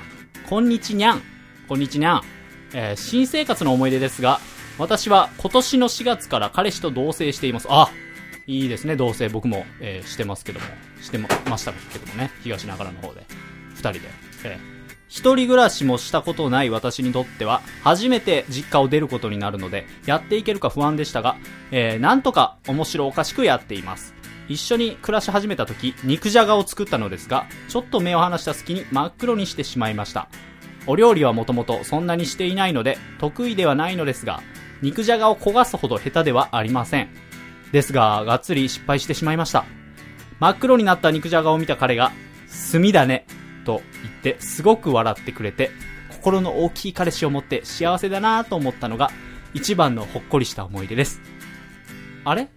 これってのろけですか？とねいただきました。完全にのろけです。えー、これはあのー、微笑ましいエピソードですよ。ただただ。肉じゃがを作ったのですが、はい、いいですね。肉じゃが僕も作ってもらったことあります。美味しかったです。ね。えちょっと難しい料理とか作ってくれたりするとあの嬉しいですよね。でもそういう時に限ってこう自信ないんだけどとか言って出してくるんですけどあのバッチリ美味しいということがありました。はい。幸せなメールです。ありがとうございます。ということで、えー、とテーマメールは紹介し終わったんですけれどもはい。まだ細見さんは料理をしていますね。もう出来上がったんですかねいやもうちょっとあいい匂いがしますけどもすごい。ねそれが大阪ナンバーワンの喋り。よくそれでラジオ番組やってたな。ひどいですねこれは。すごいな。ディスられてますけども。はい。何？鼻水出ちゃった。何？このメールが来てるんでいつ？解決してあげてください。あこちら。そう。この番組では週に1通ねラジオのなお悩みにはい。私たちが答えられる答えを答えようということでこちらのコーナーお送りしております。はい。ラジオのお悩み教えて。シャイボーイ先生シャイということでこちらのお悩み東京都在住ラジオネーム2 5 6年目の新茶さんからいただきました、はい。細見さん笠倉さんシャイ。シャイ。シャイ。25年目の新茶と申します。いきなりですが私の小さな悩みを解決してください。その悩みというのは私のラジオネームについてです。うん。おそらくお二人がこのメールを読んでいる頃つまり7月10日の金曜日は私のラジオネームは25年目の新茶で良いのですが実際に放送される頃つまり7月12日の日曜日には私のラジオネームが26年目の新茶になってしまうのです。はい。ラジオネームに年齢を入れている人が次の放送までの期間中に誕生日をまたぐ場合一体どちらを使えばよいのでしょうか、はい。教えてシャイボーイ先生。なるほど。なんかあの東京一発目にして、はいどうでもいい。答えるほどのことじゃねえですけど。真面目に悩みに答えようと思って待ってたのに。料理の手を止め。何、要はこの、はい。今25歳だと。で誕生日が要は7月11かなんかだね、はい。多分でこの配信が行われる4月12日には26歳になってますから、はい。メールを送るときは26歳の新茶がいいんですか？それとも送ったときは25歳だから25歳の新茶がいいんですかってことでしょ？そうです。知ったこっちゃないですよ。これはもう勝手に変えて送るんでいいです。こんなの気にするんだねみんな。意外だなと思いましたけど、勝手に変えて送ってなんか例えばそのパーソナリティが気づいたりするみたいな、えうん。ー、ああまあ年増えたんパーソナリティに別に聞聞くっていうあれでもないんじゃないですか？わかんないですけど。いや勝手にすりゃいいですよ。本当に。ちょっとがっかりんこでした。私は。何に悩んでらっしゃるの？いやすごい悩んでた。でもそういうもんなんだよね、はい。やっぱ他の人からどうでもいいことに思えても自分でやっぱ悩むんでしょうね、はい。これはおそらくですけど、まあ、生放送だったらねその時のでいいですけど、こうやって収録ではい。配信されることを考えたら、はい。おそらく26歳の方じゃないですか。はい。ねそれでよくないですか？いちょっと送るときまだ25歳であっても、はいえーどうです？いいと思います。いいですか？はい、はい、じゃあ解決でございます。ありがとうございます。ああ今は料理の音です。はい。料理の音です。どんな料理を今しました？か私、えーそれしましたら、えーこちらまだちょっとえー出来上がりまで時間かかりそうですので、うんって言ってますけどね。こちらのコーナー行ってみましょう。梅雨川柳。梅雨川柳。このコーナーは、えーこのジメジメとした梅雨をですね、楽しく過ごそう。ということで、川柳を読んでですね、笑顔で過ごしましょうというコーナーでございます。このコーナー、梅雨の期間限定でございますから、もしかすると来週はもうないかもしれませんが、そうですねちょっと今週お送りしてまいりましょう。はい笠倉ちょっとこちら、梅雨川柳読んでください。はいお願いいたしますますはい。梅雨川柳いただきました大阪府私の傘だけありません先生からいただきました。梅雨川柳紹介してまいりましょう。傘一本肩半分ずつ濡れている。なるほど非常に風流ですね。あの傘が一本でやっぱり2人の肩幅、まあ、肩を寄せ合っているんでしょうけれども半分ずつ濡れていると。で濡れちゃったねなんて言いながらあの騒ぐんでしょう。あのさ、はい。このコーナーが始まって私最初はい。うんあできた。あの、はい。この梅雨が始まった時あいあい傘を人生で一回もしたことないって話をはい。最初していや1ヶ月前ぐらいかな。はい。で、え2週間前の放送かなんかで、はい。生まれて初めてのあいあい傘が傘クラトだって話をしたじゃそうですね。んで全然楽しくなかったって話をしたんだけどはい。で、えー今週7月4日の土曜日にそのバンドじゃないもんさんのはい。ライブを見に行った時に、はい。あのお台場であの復讐のドミノマスク映画監督の室谷さんと待ち合わせをしていたの。はい。で一緒に行くって言った時にちょうどそこにディアステージの店長のあの笹川リスコさんも来られると、はい。で一緒に行きましょうって話になって待ち合わせしたのそしたらリスコさんが来られてそれとディアステージのお店のディアガールの子も一緒だったの。はい。何人いたかな？4人ぐらいかな、うん。で一緒にこうやって歩いてってでその日雨が降っていてはい。でダイバーシティまで歩いていく途中あの屋根がないところがあったの。歩いていく最初は屋根があったんだけどはい。で狭い道だから2列になって歩いてるのね。なるほど。で私の隣にも1人つくわけじゃない、はい。つくというか一緒に歩く。で室谷監督は笹鎌さんと話してたからはい。私の横にはリアガールの千影ミミちゃんっていうはい。女の子が私の隣にいて、はい。その子17歳なのねなるほど。だもう10個差なわけ。はい。何喋ればいいか分かんなくて、はい。いや高校生の子で。そうですよね。はい。でもう何喋ればいいんだろうなと思いながら、あおじさん今26歳。ありがとうみたいな、はい。本名佐藤、はい。そこら辺しか喋れない。しゃくればいいでんみたいなはいこと話しながら歩いてたら屋根なくなったところではい。雨結構降ってて、で千影ミミさんは傘持ってないの。はい。でシャイおじさんはすげえ大きい傘持ってんの。はい。どうする？いやこれはもうあれですよね。入れてあげるとい入れてあげる、はい。相手がすげえ気持ち悪いみたいに言ったらどうすんの？ういやいやいや言わないですよいや、わかんんないじゃん、それ。お前、10個下のことわかんの。僕はどうすればいいかわかんなくて。はい。ああ、できました。だから、はい。でもなんか、どうすればいいかわかんなくて、傘さして、はい。もう、あいあい傘って言えるのかわかんないけど、はい。あの、もう、近木耳ちゃんが全部入るぐらい。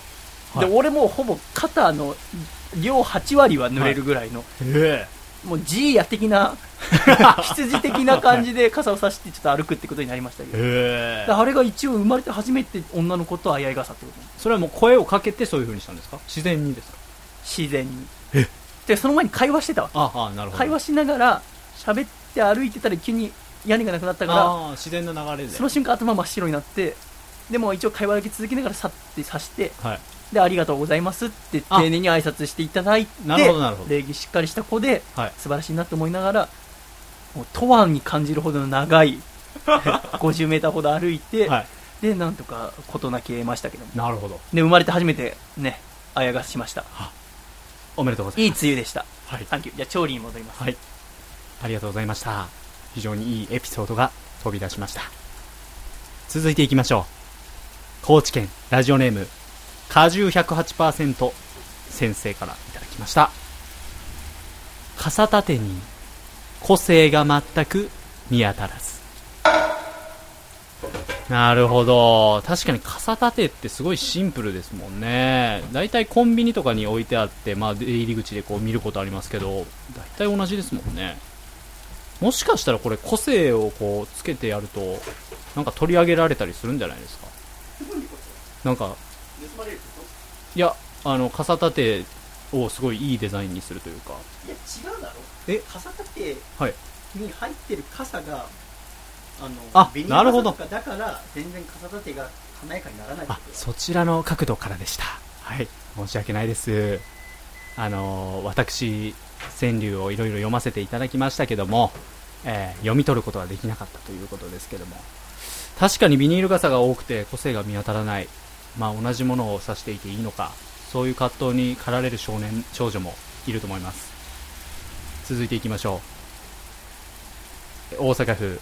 ラジオネーム私の傘だけありません。からいただきました。これは先ほどの傘立てに刺していた傘が盗まれた方からでしょうか。梅雨短歌。失恋の涙を避ける傘はな。い 後ろから「熱熱」っていう声が聞こえてくるんですけども。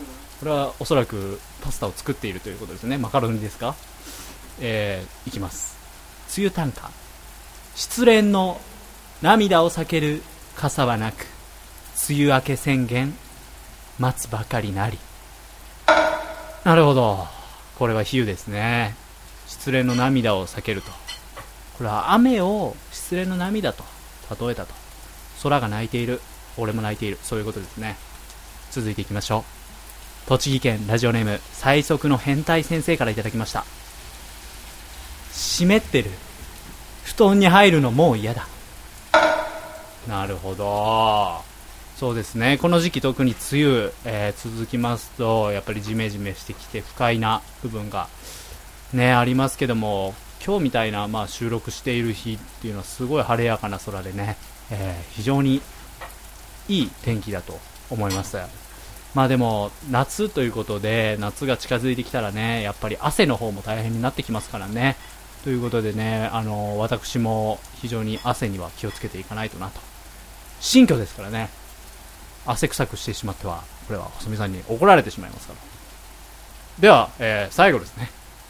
ラジオネーム知れば迷いしなければ迷わぬ恋の道先生からいただきました。梅雨川柳。食パンにカビが生えててガッピーン。ネタ切れです。わらと書いてありますけどもね。はい。自ら保険をかけてからこの句を読んでいると。そういうことですね。確かにカビ生えますよね。そうですね。そうですよね。結構あの、ね、量も届いていましたし紹介させていただいた作品が多かったということで、えー皆さん素晴らしい作品が多かったということで、えー最終的に食パンにカビが生えててガピーンということでね。あのここはカビーンとかこうなんかかけてダジャレみたいにしないのかなってちょっと私は思いましたけども、えー今回あの川柳これで最後とさせていただきます。皆さんありがとう。あできました。うん。あすごいいい匂いが、はい。もしあの、はい。まだ送っていただいてそうですね。勇気ある方は、はい。ただ来週この放送までに梅雨が明けてしまった場合は、はい。もうないんですけどね。そうですね。そのギャンブルにそうかけてみるかどうかあなた次第です。福田さんと一緒にちょっと読みたいですね。はい。はい。箸あありがとうございます。わじゃあこれラジオネーム長江さんからいただいた。ありがとうございます、ね、こちらまあまあ日清フーズの結構量ありますよ。ミートソース。はい。をこちらマカロニにかけるという。あーいいですね。いただきます。いただきます。あ美味しいな。うん。うん。あーやっぱりいいな。このミートソーストマトの果肉がゴロゴロしてて。なんかいいですね。濃厚な感じが。うん、うん。これ相性いいですね。このサラダマカロニ。案外マカロニの上にかけても美味しいんだねうん。あとあのパスタ作るためのあの簡単なさはい。レンジでやるやつにマカロニ入れても作れるってことが分かりました、うん。これチーズ乗っけて温めたりしても美味しそうですね。やりたいね美味しいですよこれ。ラザニアみたいになりそうだね、うん。あーうまい。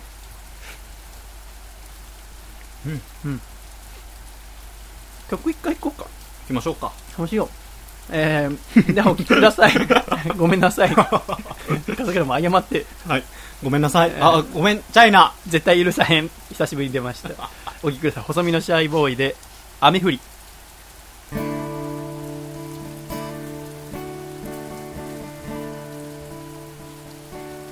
雨が降る夜だった。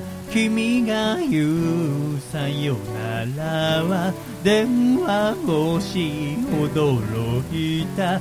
急すぎて。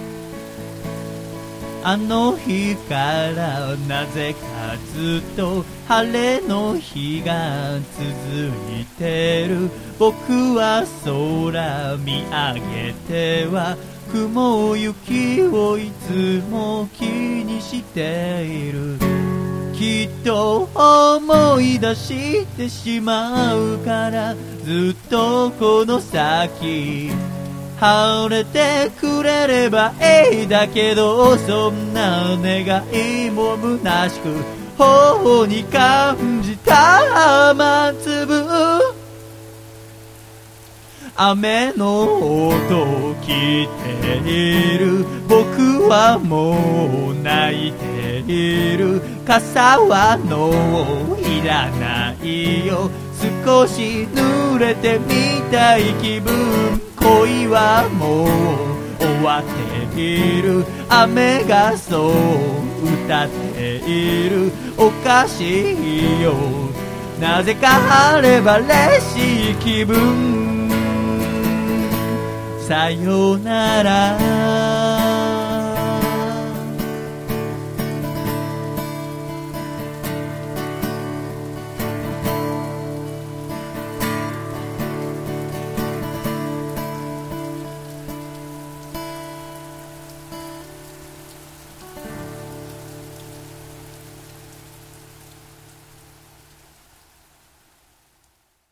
ありがとうございました。細身のシャイボーイで雨降りでした。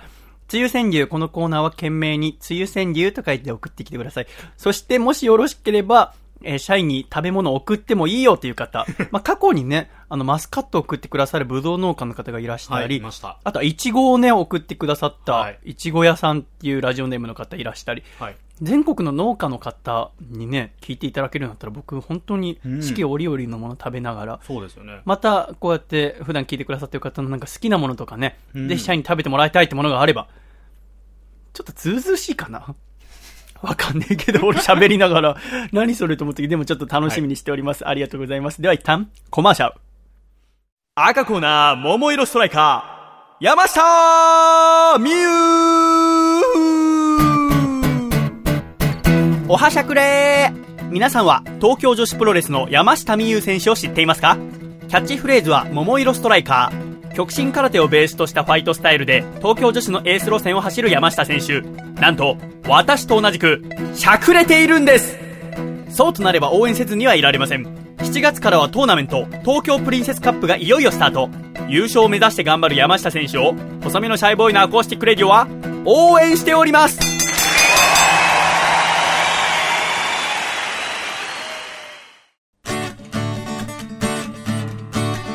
ラジオネーム、黒縁メガネの紳士さんからいただいた、細身のシャイボーイがお父さんと仲直りしてる方法。お父さんお、違うよ。お前のことじゃないよ、笠倉。バカ野郎。僕のお父さんのこと、あっち行っとけたく。おめでとう、笠倉。細身のシャイボーイのアコースティックレディオ。うまいですね。伊達に1年3ヶ月やってませんか？愛知県。ラジオネームゆかぬばんさんからいただいた。細身のシャイボーイがお父さんと仲直りする方法。お父さん笠倉の娘を起こしちゃおうぜ。細身のシャイボーイのアコースティックラディオ。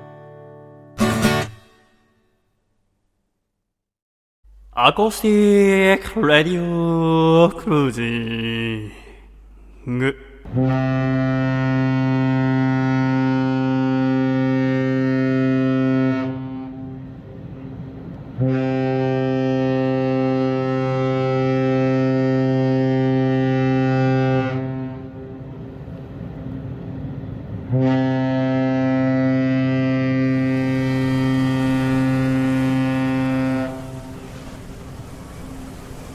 アコースティックレディオクルージング。このコーナーはアコラジックみんなで豪華客船に乗り世界一周旅行をするコーナーです。後部後派に立ち海を眺めながらふと思ったことを送ってきてください。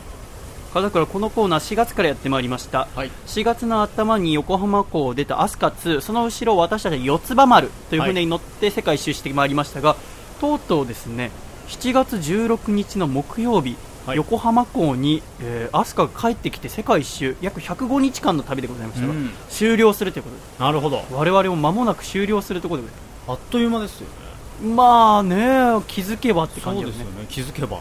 本当世界中回ってきましたが、はい楽しかったですか船の旅行いやー、楽しかったですね。そうですか。途中、初めの方船酔いで大変でしたけど、慣れました？はい、だいぶ慣れました。船酔いってねやっぱ精神的な面が本当多くて、はい。実習中もねあの船酔いの薬とかあんま飲まずに、うん。あの実習生の子とかねやっぱ本当弱い子は弱いから、はい。あればっかりはねどんだけトレーニングとかできないからもう慣れるしかないんですけども、えー、肩からもこうやってようになれていやなんかお前が 船の先輩みたいな顔したから。はい。ぶん殴ってやろうかと思ったけど、前よりこう距離が開いてるせいで、ね、部屋が広くなったからね、広くなったんでね。えーよかったですね、はい。なんか、あのーこの番組は Twitter あも少しやっておりまして、はい。ハッシュタグアコラジってつけていただくと笠倉がいつもチェックしてくれるわけでございますけども、そうですねあの番組この収録する前に笠倉がチェックしてくれたみたいで、はい。あのこのコーナーアコースティックレディオクルージングのコーナーいつもダジャレをね次に向かう港の、えーダジャレを送ってくれるんですけど今回はアメリカのジェノーっていうところにジュノーか。アメリカのジュノーに向かってるんですけど、はい。その次に向かう港また国のダジャレを送ってくれる人がねいるわけでフロロ君っていうはい。山梨県のラジオネームの人がいつも送ってくれるんですけど、はい。今週来てなかったんですようん。フローロ君が毎週送ってくれるのにと思ってなるほど。そしたら笠倉がさっき「ハッシュタグアコラジ」見たらフローロ君今ハワイにはい。いるんですか？いるようです、どうやら。なんかね細身のシャイボーイタオル持って掲げて、ハワイを今楽しんでるみたいそうですよね。だから途中で下船したってことだよね、あ、そういうことですね。えーこのね番組に、はいメール送ってる以上ね飛行機なんかで行ったらもうダメああ、ですそうですよ。船で行かなきゃダメだから、はい船で。ということはフローロ君はまた日本に帰ってくるのはまあ約ねおそらくそうですね。1ヶ月ぐらいかかるかなと思うんです。メールも途絶えるんでしょうあねー。残念でございますねじゃあ来週の横浜最終回これダメなの？いやなんでか送ってほしいところでございますけどね,、はいえー今週も早速いただいております、ふみの、えー、後部後半で思わずつぶやいてしまったこと、高知県ラジオネーム、果汁108%さんからいただきました。写真には残せないものばかりだったな。ですか？ーやっぱね、100日以上一緒にいた旅だったから、船の中でね、さまざまな友情、はい。また恋愛なんてのも生まれた可能性もありますので、はい。写真には残せない、データには残せない、そんな素敵な思い出。うん。最近これいい思い出だったなと思うことは何ですか？いい思い出ですか？今日の昼なんですけど。今日の昼？はあの 450g のハンバーグをびっくりドンキーで食べたことですねああ。あ そうなんだ。はい、びっくりドンキーってあんま行ったことないのと、はい、450g って言われてあんまりピンとこないんだけどあー多いので。大体、まあ、2 8センチぐらいの靴ぐらいの大きさだと考えてもらえば、あ、はい。そう。でかいですよ。あそれぐらいの幅で。お前それで腹いっぱいになって眠くなってお前なんか今日まぶたをいやいやそんなことないぼーっとしてるような。いやしてないですよ。うんはい。切れ悪いよな。気をつけろお前。二重で。バッチリはい。聞いてないんだよ。お 目目の様子は。ぼーっとしてるなと思っただけでございます。はい。続きまして 栃木県ラジオネーム最速の変態さんからいただきました。世田谷あー世田谷あー。なんかしっくりこないな。まあ三軒茶屋引っ越してきましたけど、そうですね三軒茶屋の歌とか全然作ろうって気にならない。ねこんなになんか都会的な場所。を まあ都会ですよね。まあなかなか難しいですよ、うん。曲作るのが、えーでもね次はアメリカのジュノーに向かうということでこちら、茨城県ラジオネーム僕らの奇跡は奇跡さんからいただきました。久しぶりですね。これが自由の国。アメリカか。自由の匂いがするぜ。フリーダーム叫んでほしい感じのメールなんですけどそうですよね。あのはい。やっぱ新居に来て一発目ですので、はい。あんまり大きな声出せない 申し訳ない非常に。今日ねあの配慮がねお父さんのコーナーもかなりボリューム控えめ、はい。特にギターなんて弾けないから、あそうですよね。かなりミュートしながら弾いてましたちょっとねお父さんのコーナーちょっとどうにかしようと思ってますので、ちょっとしばらくはこの抑えめのギターでご容赦いただきたいというところでございます。続きまして愛知県ラジオネーム知れば迷いしなければ迷いの恋の道さんからいただきました。はあこのままいけばなんとか巧みなジュノープレーのおかげで下船を免れそうだな。おこのコーナーつまんないダジャレ言うと下船させるというはい別の規定がありましたが、そうですね。その話題をなんとダジャレを使ってはい。見事なジュノープレーで乗り切る、そうですよね。素晴らしい。これは素晴らしいです。お見事でございます、ということで今週これにて終了、いよいよ来週最終回、はい。7月16日の木曜日。うん。アスカ2がなんと横浜港に帰ってきます。なるほど。これちょっと行きたいんですけど私ちょっとね仕事が入ってるせいで行けなくて。あそうですね。いや誰かアコラジック行ってくれたら嬉しいですね、はい。誰か録音して音源くれないかの船入ってくる。ねすごいよね、はい。なんか一緒に本当に乗ってきた気分でしたから。ワクワクしますよね。あのアスカ2のホームページに今回のあの航路が載ってますので、はい。まあ、日本出てそこから、ね、西に西に進んでうん。えーアメリカ大陸通っての我々の住む日本にに7月16日帰ってきます。はい。来週最終回。なるほダジャレは横浜。ど横浜ですね。楽しみにしております、はい。懸命に船と書いてラジオアットマーク細身のシャイボーイドットコムでお待ちしております。ではボンボヤージュ良い旅を。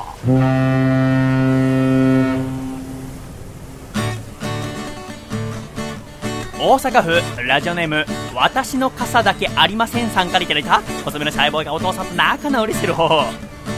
お父さん心配なのはわかるけど毎日元気でいるか？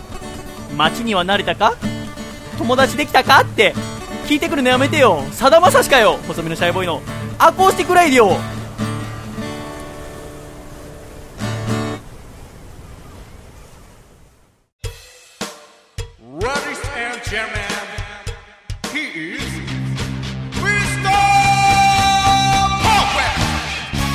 アコラジオールスターズの福田博選手も大活躍中。ユニオンプロレスは月に1回のペースで関東を中心に興行を行っておりますプロレスが大好きという方はもちろん初めてプロレスに触れる方にもおすすめの団体です詳しい興行の予定はユニオンプロレスのホームページをご覧くださいでは福田さんいつものやつお願いいたします Exo, don't miss it! Thank you so much! See you again!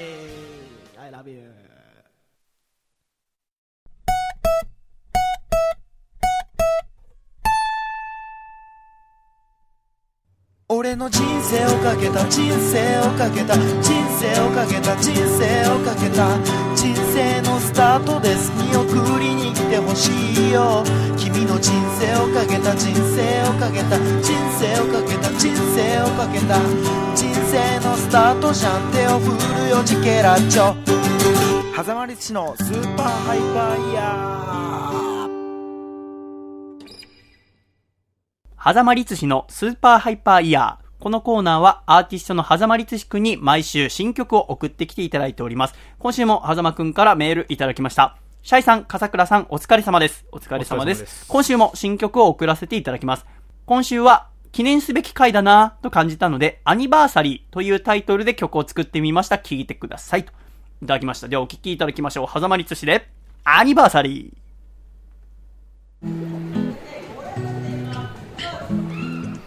バーサリー何の日なんて覚えちゃいないけど何年なんて覚えちゃいないけどなんで好きって覚えちゃいないけど今日は二人の大事な記念日何の日なんて覚えちゃいないけど何年なんて覚えちゃいないけどなんで好きって覚えちゃいないけど今日は二人の大事な記念日壁ドンよりも好きです。かスタドン鹿児島のローカル CM モノマネ一緒にしようぜ。東京もんにはわからねえやつ。まあなんつうかもう何年いいんだっけ忘れちゃったけど。でも変わらないものはあるぜ。まあ教えないけどわかるだろ。何の日なんて覚えちゃいないけど。何年なんて覚えちゃいないけど。なんで好きって覚えちゃいないけど。今日は二人の大事な記念日。何の日なんて覚えちゃいない覚えちゃいないけどなんで好きって覚えちゃいないけど今日は二人の大事な記念日。アニバーサリー。アニバーサリー何の日なんて覚えちゃいないけど何年なんて覚えちゃいないけどなんで好きって覚えちゃいないけど今日は二人の大事な記念日。アニバーサリーアニバーサリー。アニバーサリー。アニバーサリーありがとうございました。狭間律師でアニバーサリーお聞きいただきました。さて、笠倉。はい。さて、ではちょっと狭間の話をしましょうか。はい。まあ今日ちょっと冒頭でも話しましたけども、まあ狭間くんがね、えー、引っ越しお手伝いしてくれるっていう約束のはずだったのに、まあ来てくれなかった。まあそれはいいんですよ。えー、別に。はい。ただ、まあちょっと約束を破ることが多くて、う。ええまあ最初のは僕が本当去年、ちょうど1年前ぐらいに下北沢ラブナって部分、えーライブハウスで彼と同じライブになって、で、ライブ終わった後彼が弟子にしてくれっていう言われたので、ああ、僕もよくわかんないまま、じゃあ弟子になりたいならなってくださいっつって、なって一緒にイベントとかやってきたわけでございますけども、あの、彼は、今23歳だっけ ?22 歳、22ですね。23の年か。3の年。になる年ではいございますけども、まあ、奄美大島から出てきた青年で、え私は彼の曲がすごく好きで、最初ライブ見た時に、あ、素晴らしい歌うたいだなと思ってですね、そこに惹かれて、なんか一緒に面白いことできればいいなと思って、えー弟子になったわけでございますけども、で、そこから過ごしてきて、ただまあ彼の欠点として、えー約束を途中で破ってしまうっていう癖があって、あとは、あーめんどくさくなってしまうっていう。まあ、たびたび僕も、おやりとりの中であったりとかしたんだけども、で、それに加えて、えーまあ、今年の初めの方にソニーミュージックのオーディションの決勝まで行って、まあ、コラジックの力とかも借りながら、オーディションなんとか受かってて決勝ですごくダサいライブをして、君は何のために音楽をやってるのって話を彼にして、なんかね、その人間としてダサい部分を見てから、彼のもともと大好きだった楽曲すら、なんかこう好きじゃなくなっちゃった自分がいたのね。うん。僕はなんか音楽と人柄っていうのは別物かと思ってたんだけど、うんなんか僕にとって音楽と人柄結構一心同体なところがあるみたいで、彼のもともと好きだった楽曲の一つ一つも全然いいと思わなくなったし、ここのところ毎週新曲頑張って作ってくれてるのはわかるし、音楽的にも面白いことやってるのはわかるんだけど、正直一曲として、一秒としていいなと思ったものがなかったんだよね。うん。で、なんとか彼にこうカムバックしてきてもらおうと思って、えーまず最初は今年の4月、花見のイベントに、花間くんが参加したいって言ってたから、そこでぜひアコラジコの方がたくさん来てくれるから、えーそこで皆さんに喜んでもらいなさいと。で、いろいろ働いてるのを見たらきっと私も、あ、狭間って人のこと考えていろいろできる人なんだなと思って、きっとなんかまた曲のも好きになれるんじゃないかと思ってですね、狭間に行ったのは、あまあ、来てもらうのはもちろん構いません。ただ、あの、お酒を飲むのはやめなさいと。お酒飲むと我も分かんなくなっちゃいますから、そこだけ約束守ってくださいって言ったら、分かりました、守りますって言って。で、その日来てもらって、えー、いろいろ働いてもらおうと思ったんだけども、途中でまあ、ね、あの、アコラジオールスターズの漫画家の前木健くんっていう、こう、まあ、今月末に、えーすもうすぐですね、月刊スピリッツで、はいえー漫画の新連載が始まります。そちらにぜひチェックしていただきたい。うんと、まあ、年齢が近いってこともあって、嬉しくなって、こう、漫画家さん、なんか、僕と榎木屋先生の関係に憧れてるらしくて、彼は。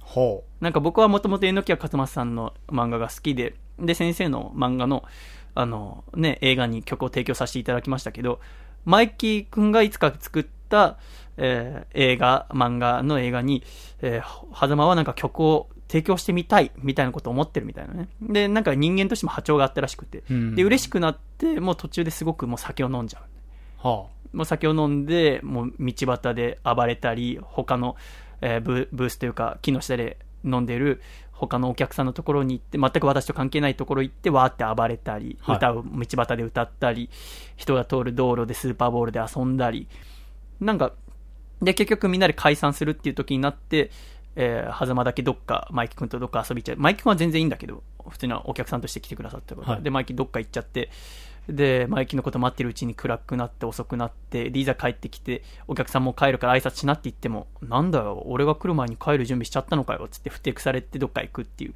それはちょっとおかしいよねっていうので、またそれでますます嫌いになって、で、そこからまた何個かチャンス与えながらも約束守ってくれなくて、で、まあ今回の引っ越しのこともあり、で、この間ライブハウスで福山拓さんっていう、あの、ネイチャーデンジャーギャングっていうバンドの人とお話ししてた時に、細見くん、狭間って知ってる？って言われて、あ、知ってますって。で、は細見くんの弟子なんだよねって言われて、あ、まあ、弟子というかまあそうなんですよって話してたら、うん。リミックス、曲のこう、いわゆる編集みたいのを、福山拓さんに狭間がお願いしたらしくて、で、そのリミックスした曲を新曲って言ってこの番組で流したんだけど、前に。うん。で、そのリミックスした曲、たくさんに、要は、狭間がこう、歌を歌ったのを送って、リミックスしてもらって、たくさんが完成しましたって言って、狭間に送り返したんだって。うん、で、送り返してから何の連絡もないんだって。おかしいよね。うん無料でリミックスしてもらって、したらありがとうございましたっていうのが筋じゃない？そうですねそれが最低限。で、その後気になって、狭間を福山さんが自分のライブイベントに呼んであげようと思って、えーこの日ライブ一緒にやりましょうみたいに送ったんだけど、なんか何通かメールやってるうちに途中で狭間めんどくさくなって返事返さなくなっちゃった。うんで、またこのアコラジに出たことが、えーきっかけで、他のアコラジオールスターズの方から仕事をもらったんだけど、それも途中で投げ出しちゃう。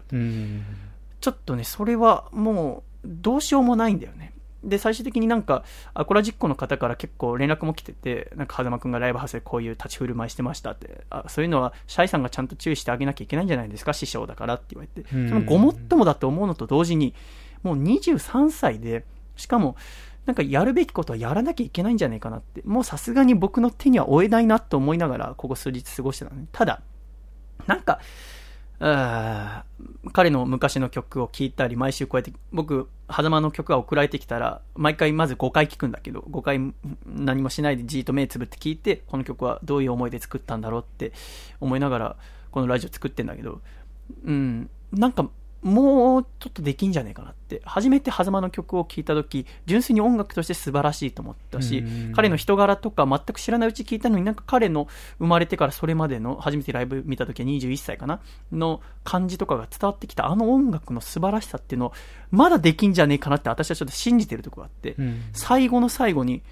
えー私から、あーちょっと頑張ってほしいということで、チャンスというか、うん、アコラジ、あのー8月のイベントもちょっと彼を呼ぶ予定は全くなくて、えーだけど、やっぱりうん、頑張ってほしいっていう気持ちと、ぜひ、アコラジ夏祭りも出てもらえるようになってほしい。なんか僕の言い方もおこがましいかもしれないけど、なんかここで一皮向けないと、なんかあいつ、天海から一緒に出てきた女の子と今同棲をね、この4月から始めたけど、同棲とかしてる場合じゃねえぞと、まあ、なんか僕が思うのは、そのシンガーソングライターだから、別に何も好きなことやって、バカみたいに暮らしていいってわけじゃないと思うよ。僕は人前に立つ人間だからこそ、今はツイッターしかり、フェイスブックしかり、いろんなネットの媒体とかで、よく言えば、朝起きて一番最初にスマートフォン開いて、例えばその音楽を聴く可能性もある、ツイッターを見る可能性もある、学校に行く前に先生と会う前よりも、そのアーティストとかと触れ合う時間の方が長かったりする場合もあると思うの。ということは、私たちも、こう、いわゆる子供たちだったりとか、これから大人になっていく子たちの見本になるような人間じゃない限り表に立つ資格はないってちょっと思ってるところがあるので、そのためにも、一個ここで手遅れになる前に、ちゃんとしてほしいっていう、ひもう音楽を、まず、バシッとお前が一番大切にしてるもんを俺たちに見せてくれよってことで、一個披露する場を作りました。えー7月の26日、えー日曜日、表参道にありますヘレナという美容院があります。そこは私が流しをやってる時に、えーずっとお世話になっていたあ方が開業した美容院なんですけども、その表参道ヘレナっていう場所で、えーアンプラグド、いわゆるアンプとかマイクを使わない、えー要は、えー生音、生声で戦うライブをセッティングしました。えー7月26日の日曜日、表参道ヘレナ、えー会場、えー18時半、開演19時、えー料金ワンドリンク付きで1500円です。この日、えー細身のシャイボーイと狭間律師のツーマンライブとなります。最初7時から始まって、えーもちろん飲み物もこちらで出させていただきますが、その給仕というか、すべて飲み物の提供というか僕が全部やります。えーそれで、かつ飲み物とか持ってきていただいて大丈夫です。ぜひ、あの、お好きなビールとかあれば一緒に飲みましょう。えーで、かつ最初の1時間私が喋りながら歌って皆さんをぜひ楽しませます。で、20時過ぎぐらいから、狭間の30分一本勝負。ガチの音楽での勝負を皆さんに聞いていただきたいと思ってます。これはもう、ラジオのイベントとかじゃなくて、もうガチのライブです。表参道の美容院という場所を使った、まあ、すごく洒落た場所なんですけども、まあ、人数ちょっと、あの、あんまりたくさんは入れないので、ぜひ来られる方はご予約いただければと思いますけども、ワンドリンク付きで1500円で、生音でバシッと、えーお金をいただいての、えーちゃんとしたライブを、えー私がちょっと作らせていただきましたね。もし、えーよろしければ来ていただきたい。そのライブを見て、お客さんと私が話して、狭間をこれから、えー私たち、なんか僕の近くにいるのがあんまり良くないことなのかなとも最近思い出して、僕自身がちゃんとしていないのに、狭間にどうこういう資格があるのかななんてことも考えるんですけども、えーそんなことをね、全部音楽が教えてくれると僕は信じてますし、えー彼はもっとできると思ってますので、ぜひ7月26日の日曜日、表参道ヘレナでお待ちしております。えー詳しくは私の細身のシャイボーイのホームページ、アコラジのホームページに載せておきますので、気になったらチェックしていただければと思います。よろしくお願いいたします。では、コマーシャル。アコラジお聞きの皆さん、お元気ですか ?2 億万年に一人の逸材、竹下幸之助です。プロレスラー竹下幸之助の強さの秘訣は、離乳食から食べ続けているつくねにあります。ぜひそのつくねを僕の両親のお店、焼き鳥大吉千島店でご堪能ください。名物おかみと美味しい焼き鳥があなたのお越しをお待ちしております。お店の詳しい営業日やアクセスは焼き鳥大吉千島店で検索してみてくださいね。大吉の焼き鳥食べてデッドリフト200キロバンバン上げたったらええねん。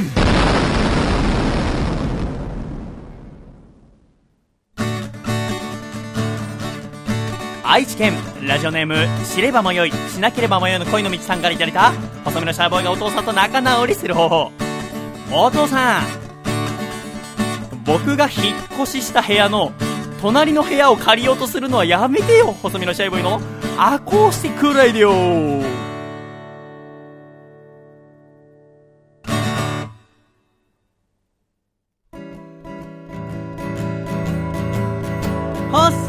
のシャイボーイ細身のシャイボーイ細身のシャイボーイ Oh yeah 細身のシャイボーイ細身のシャイボーイルールールーフ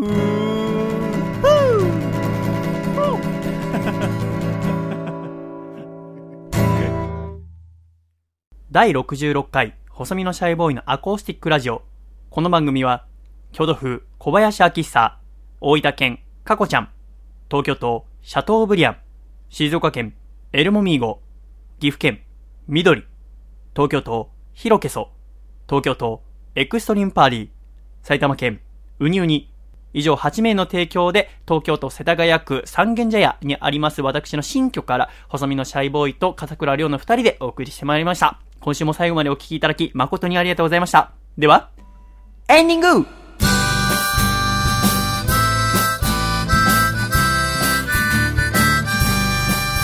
暖かいシャイということで、第66回細身のシャイボーイのアコースティックレイディオもエンディングでございます、笠倉。はい。お疲れ様でございました。お疲れ様です。いや、東京で初めての収録ということでございましたが、ねいかがでございましたか？非常に心地よく快適に楽しくですね。なんかはい私は変にやっぱ緊張しますね。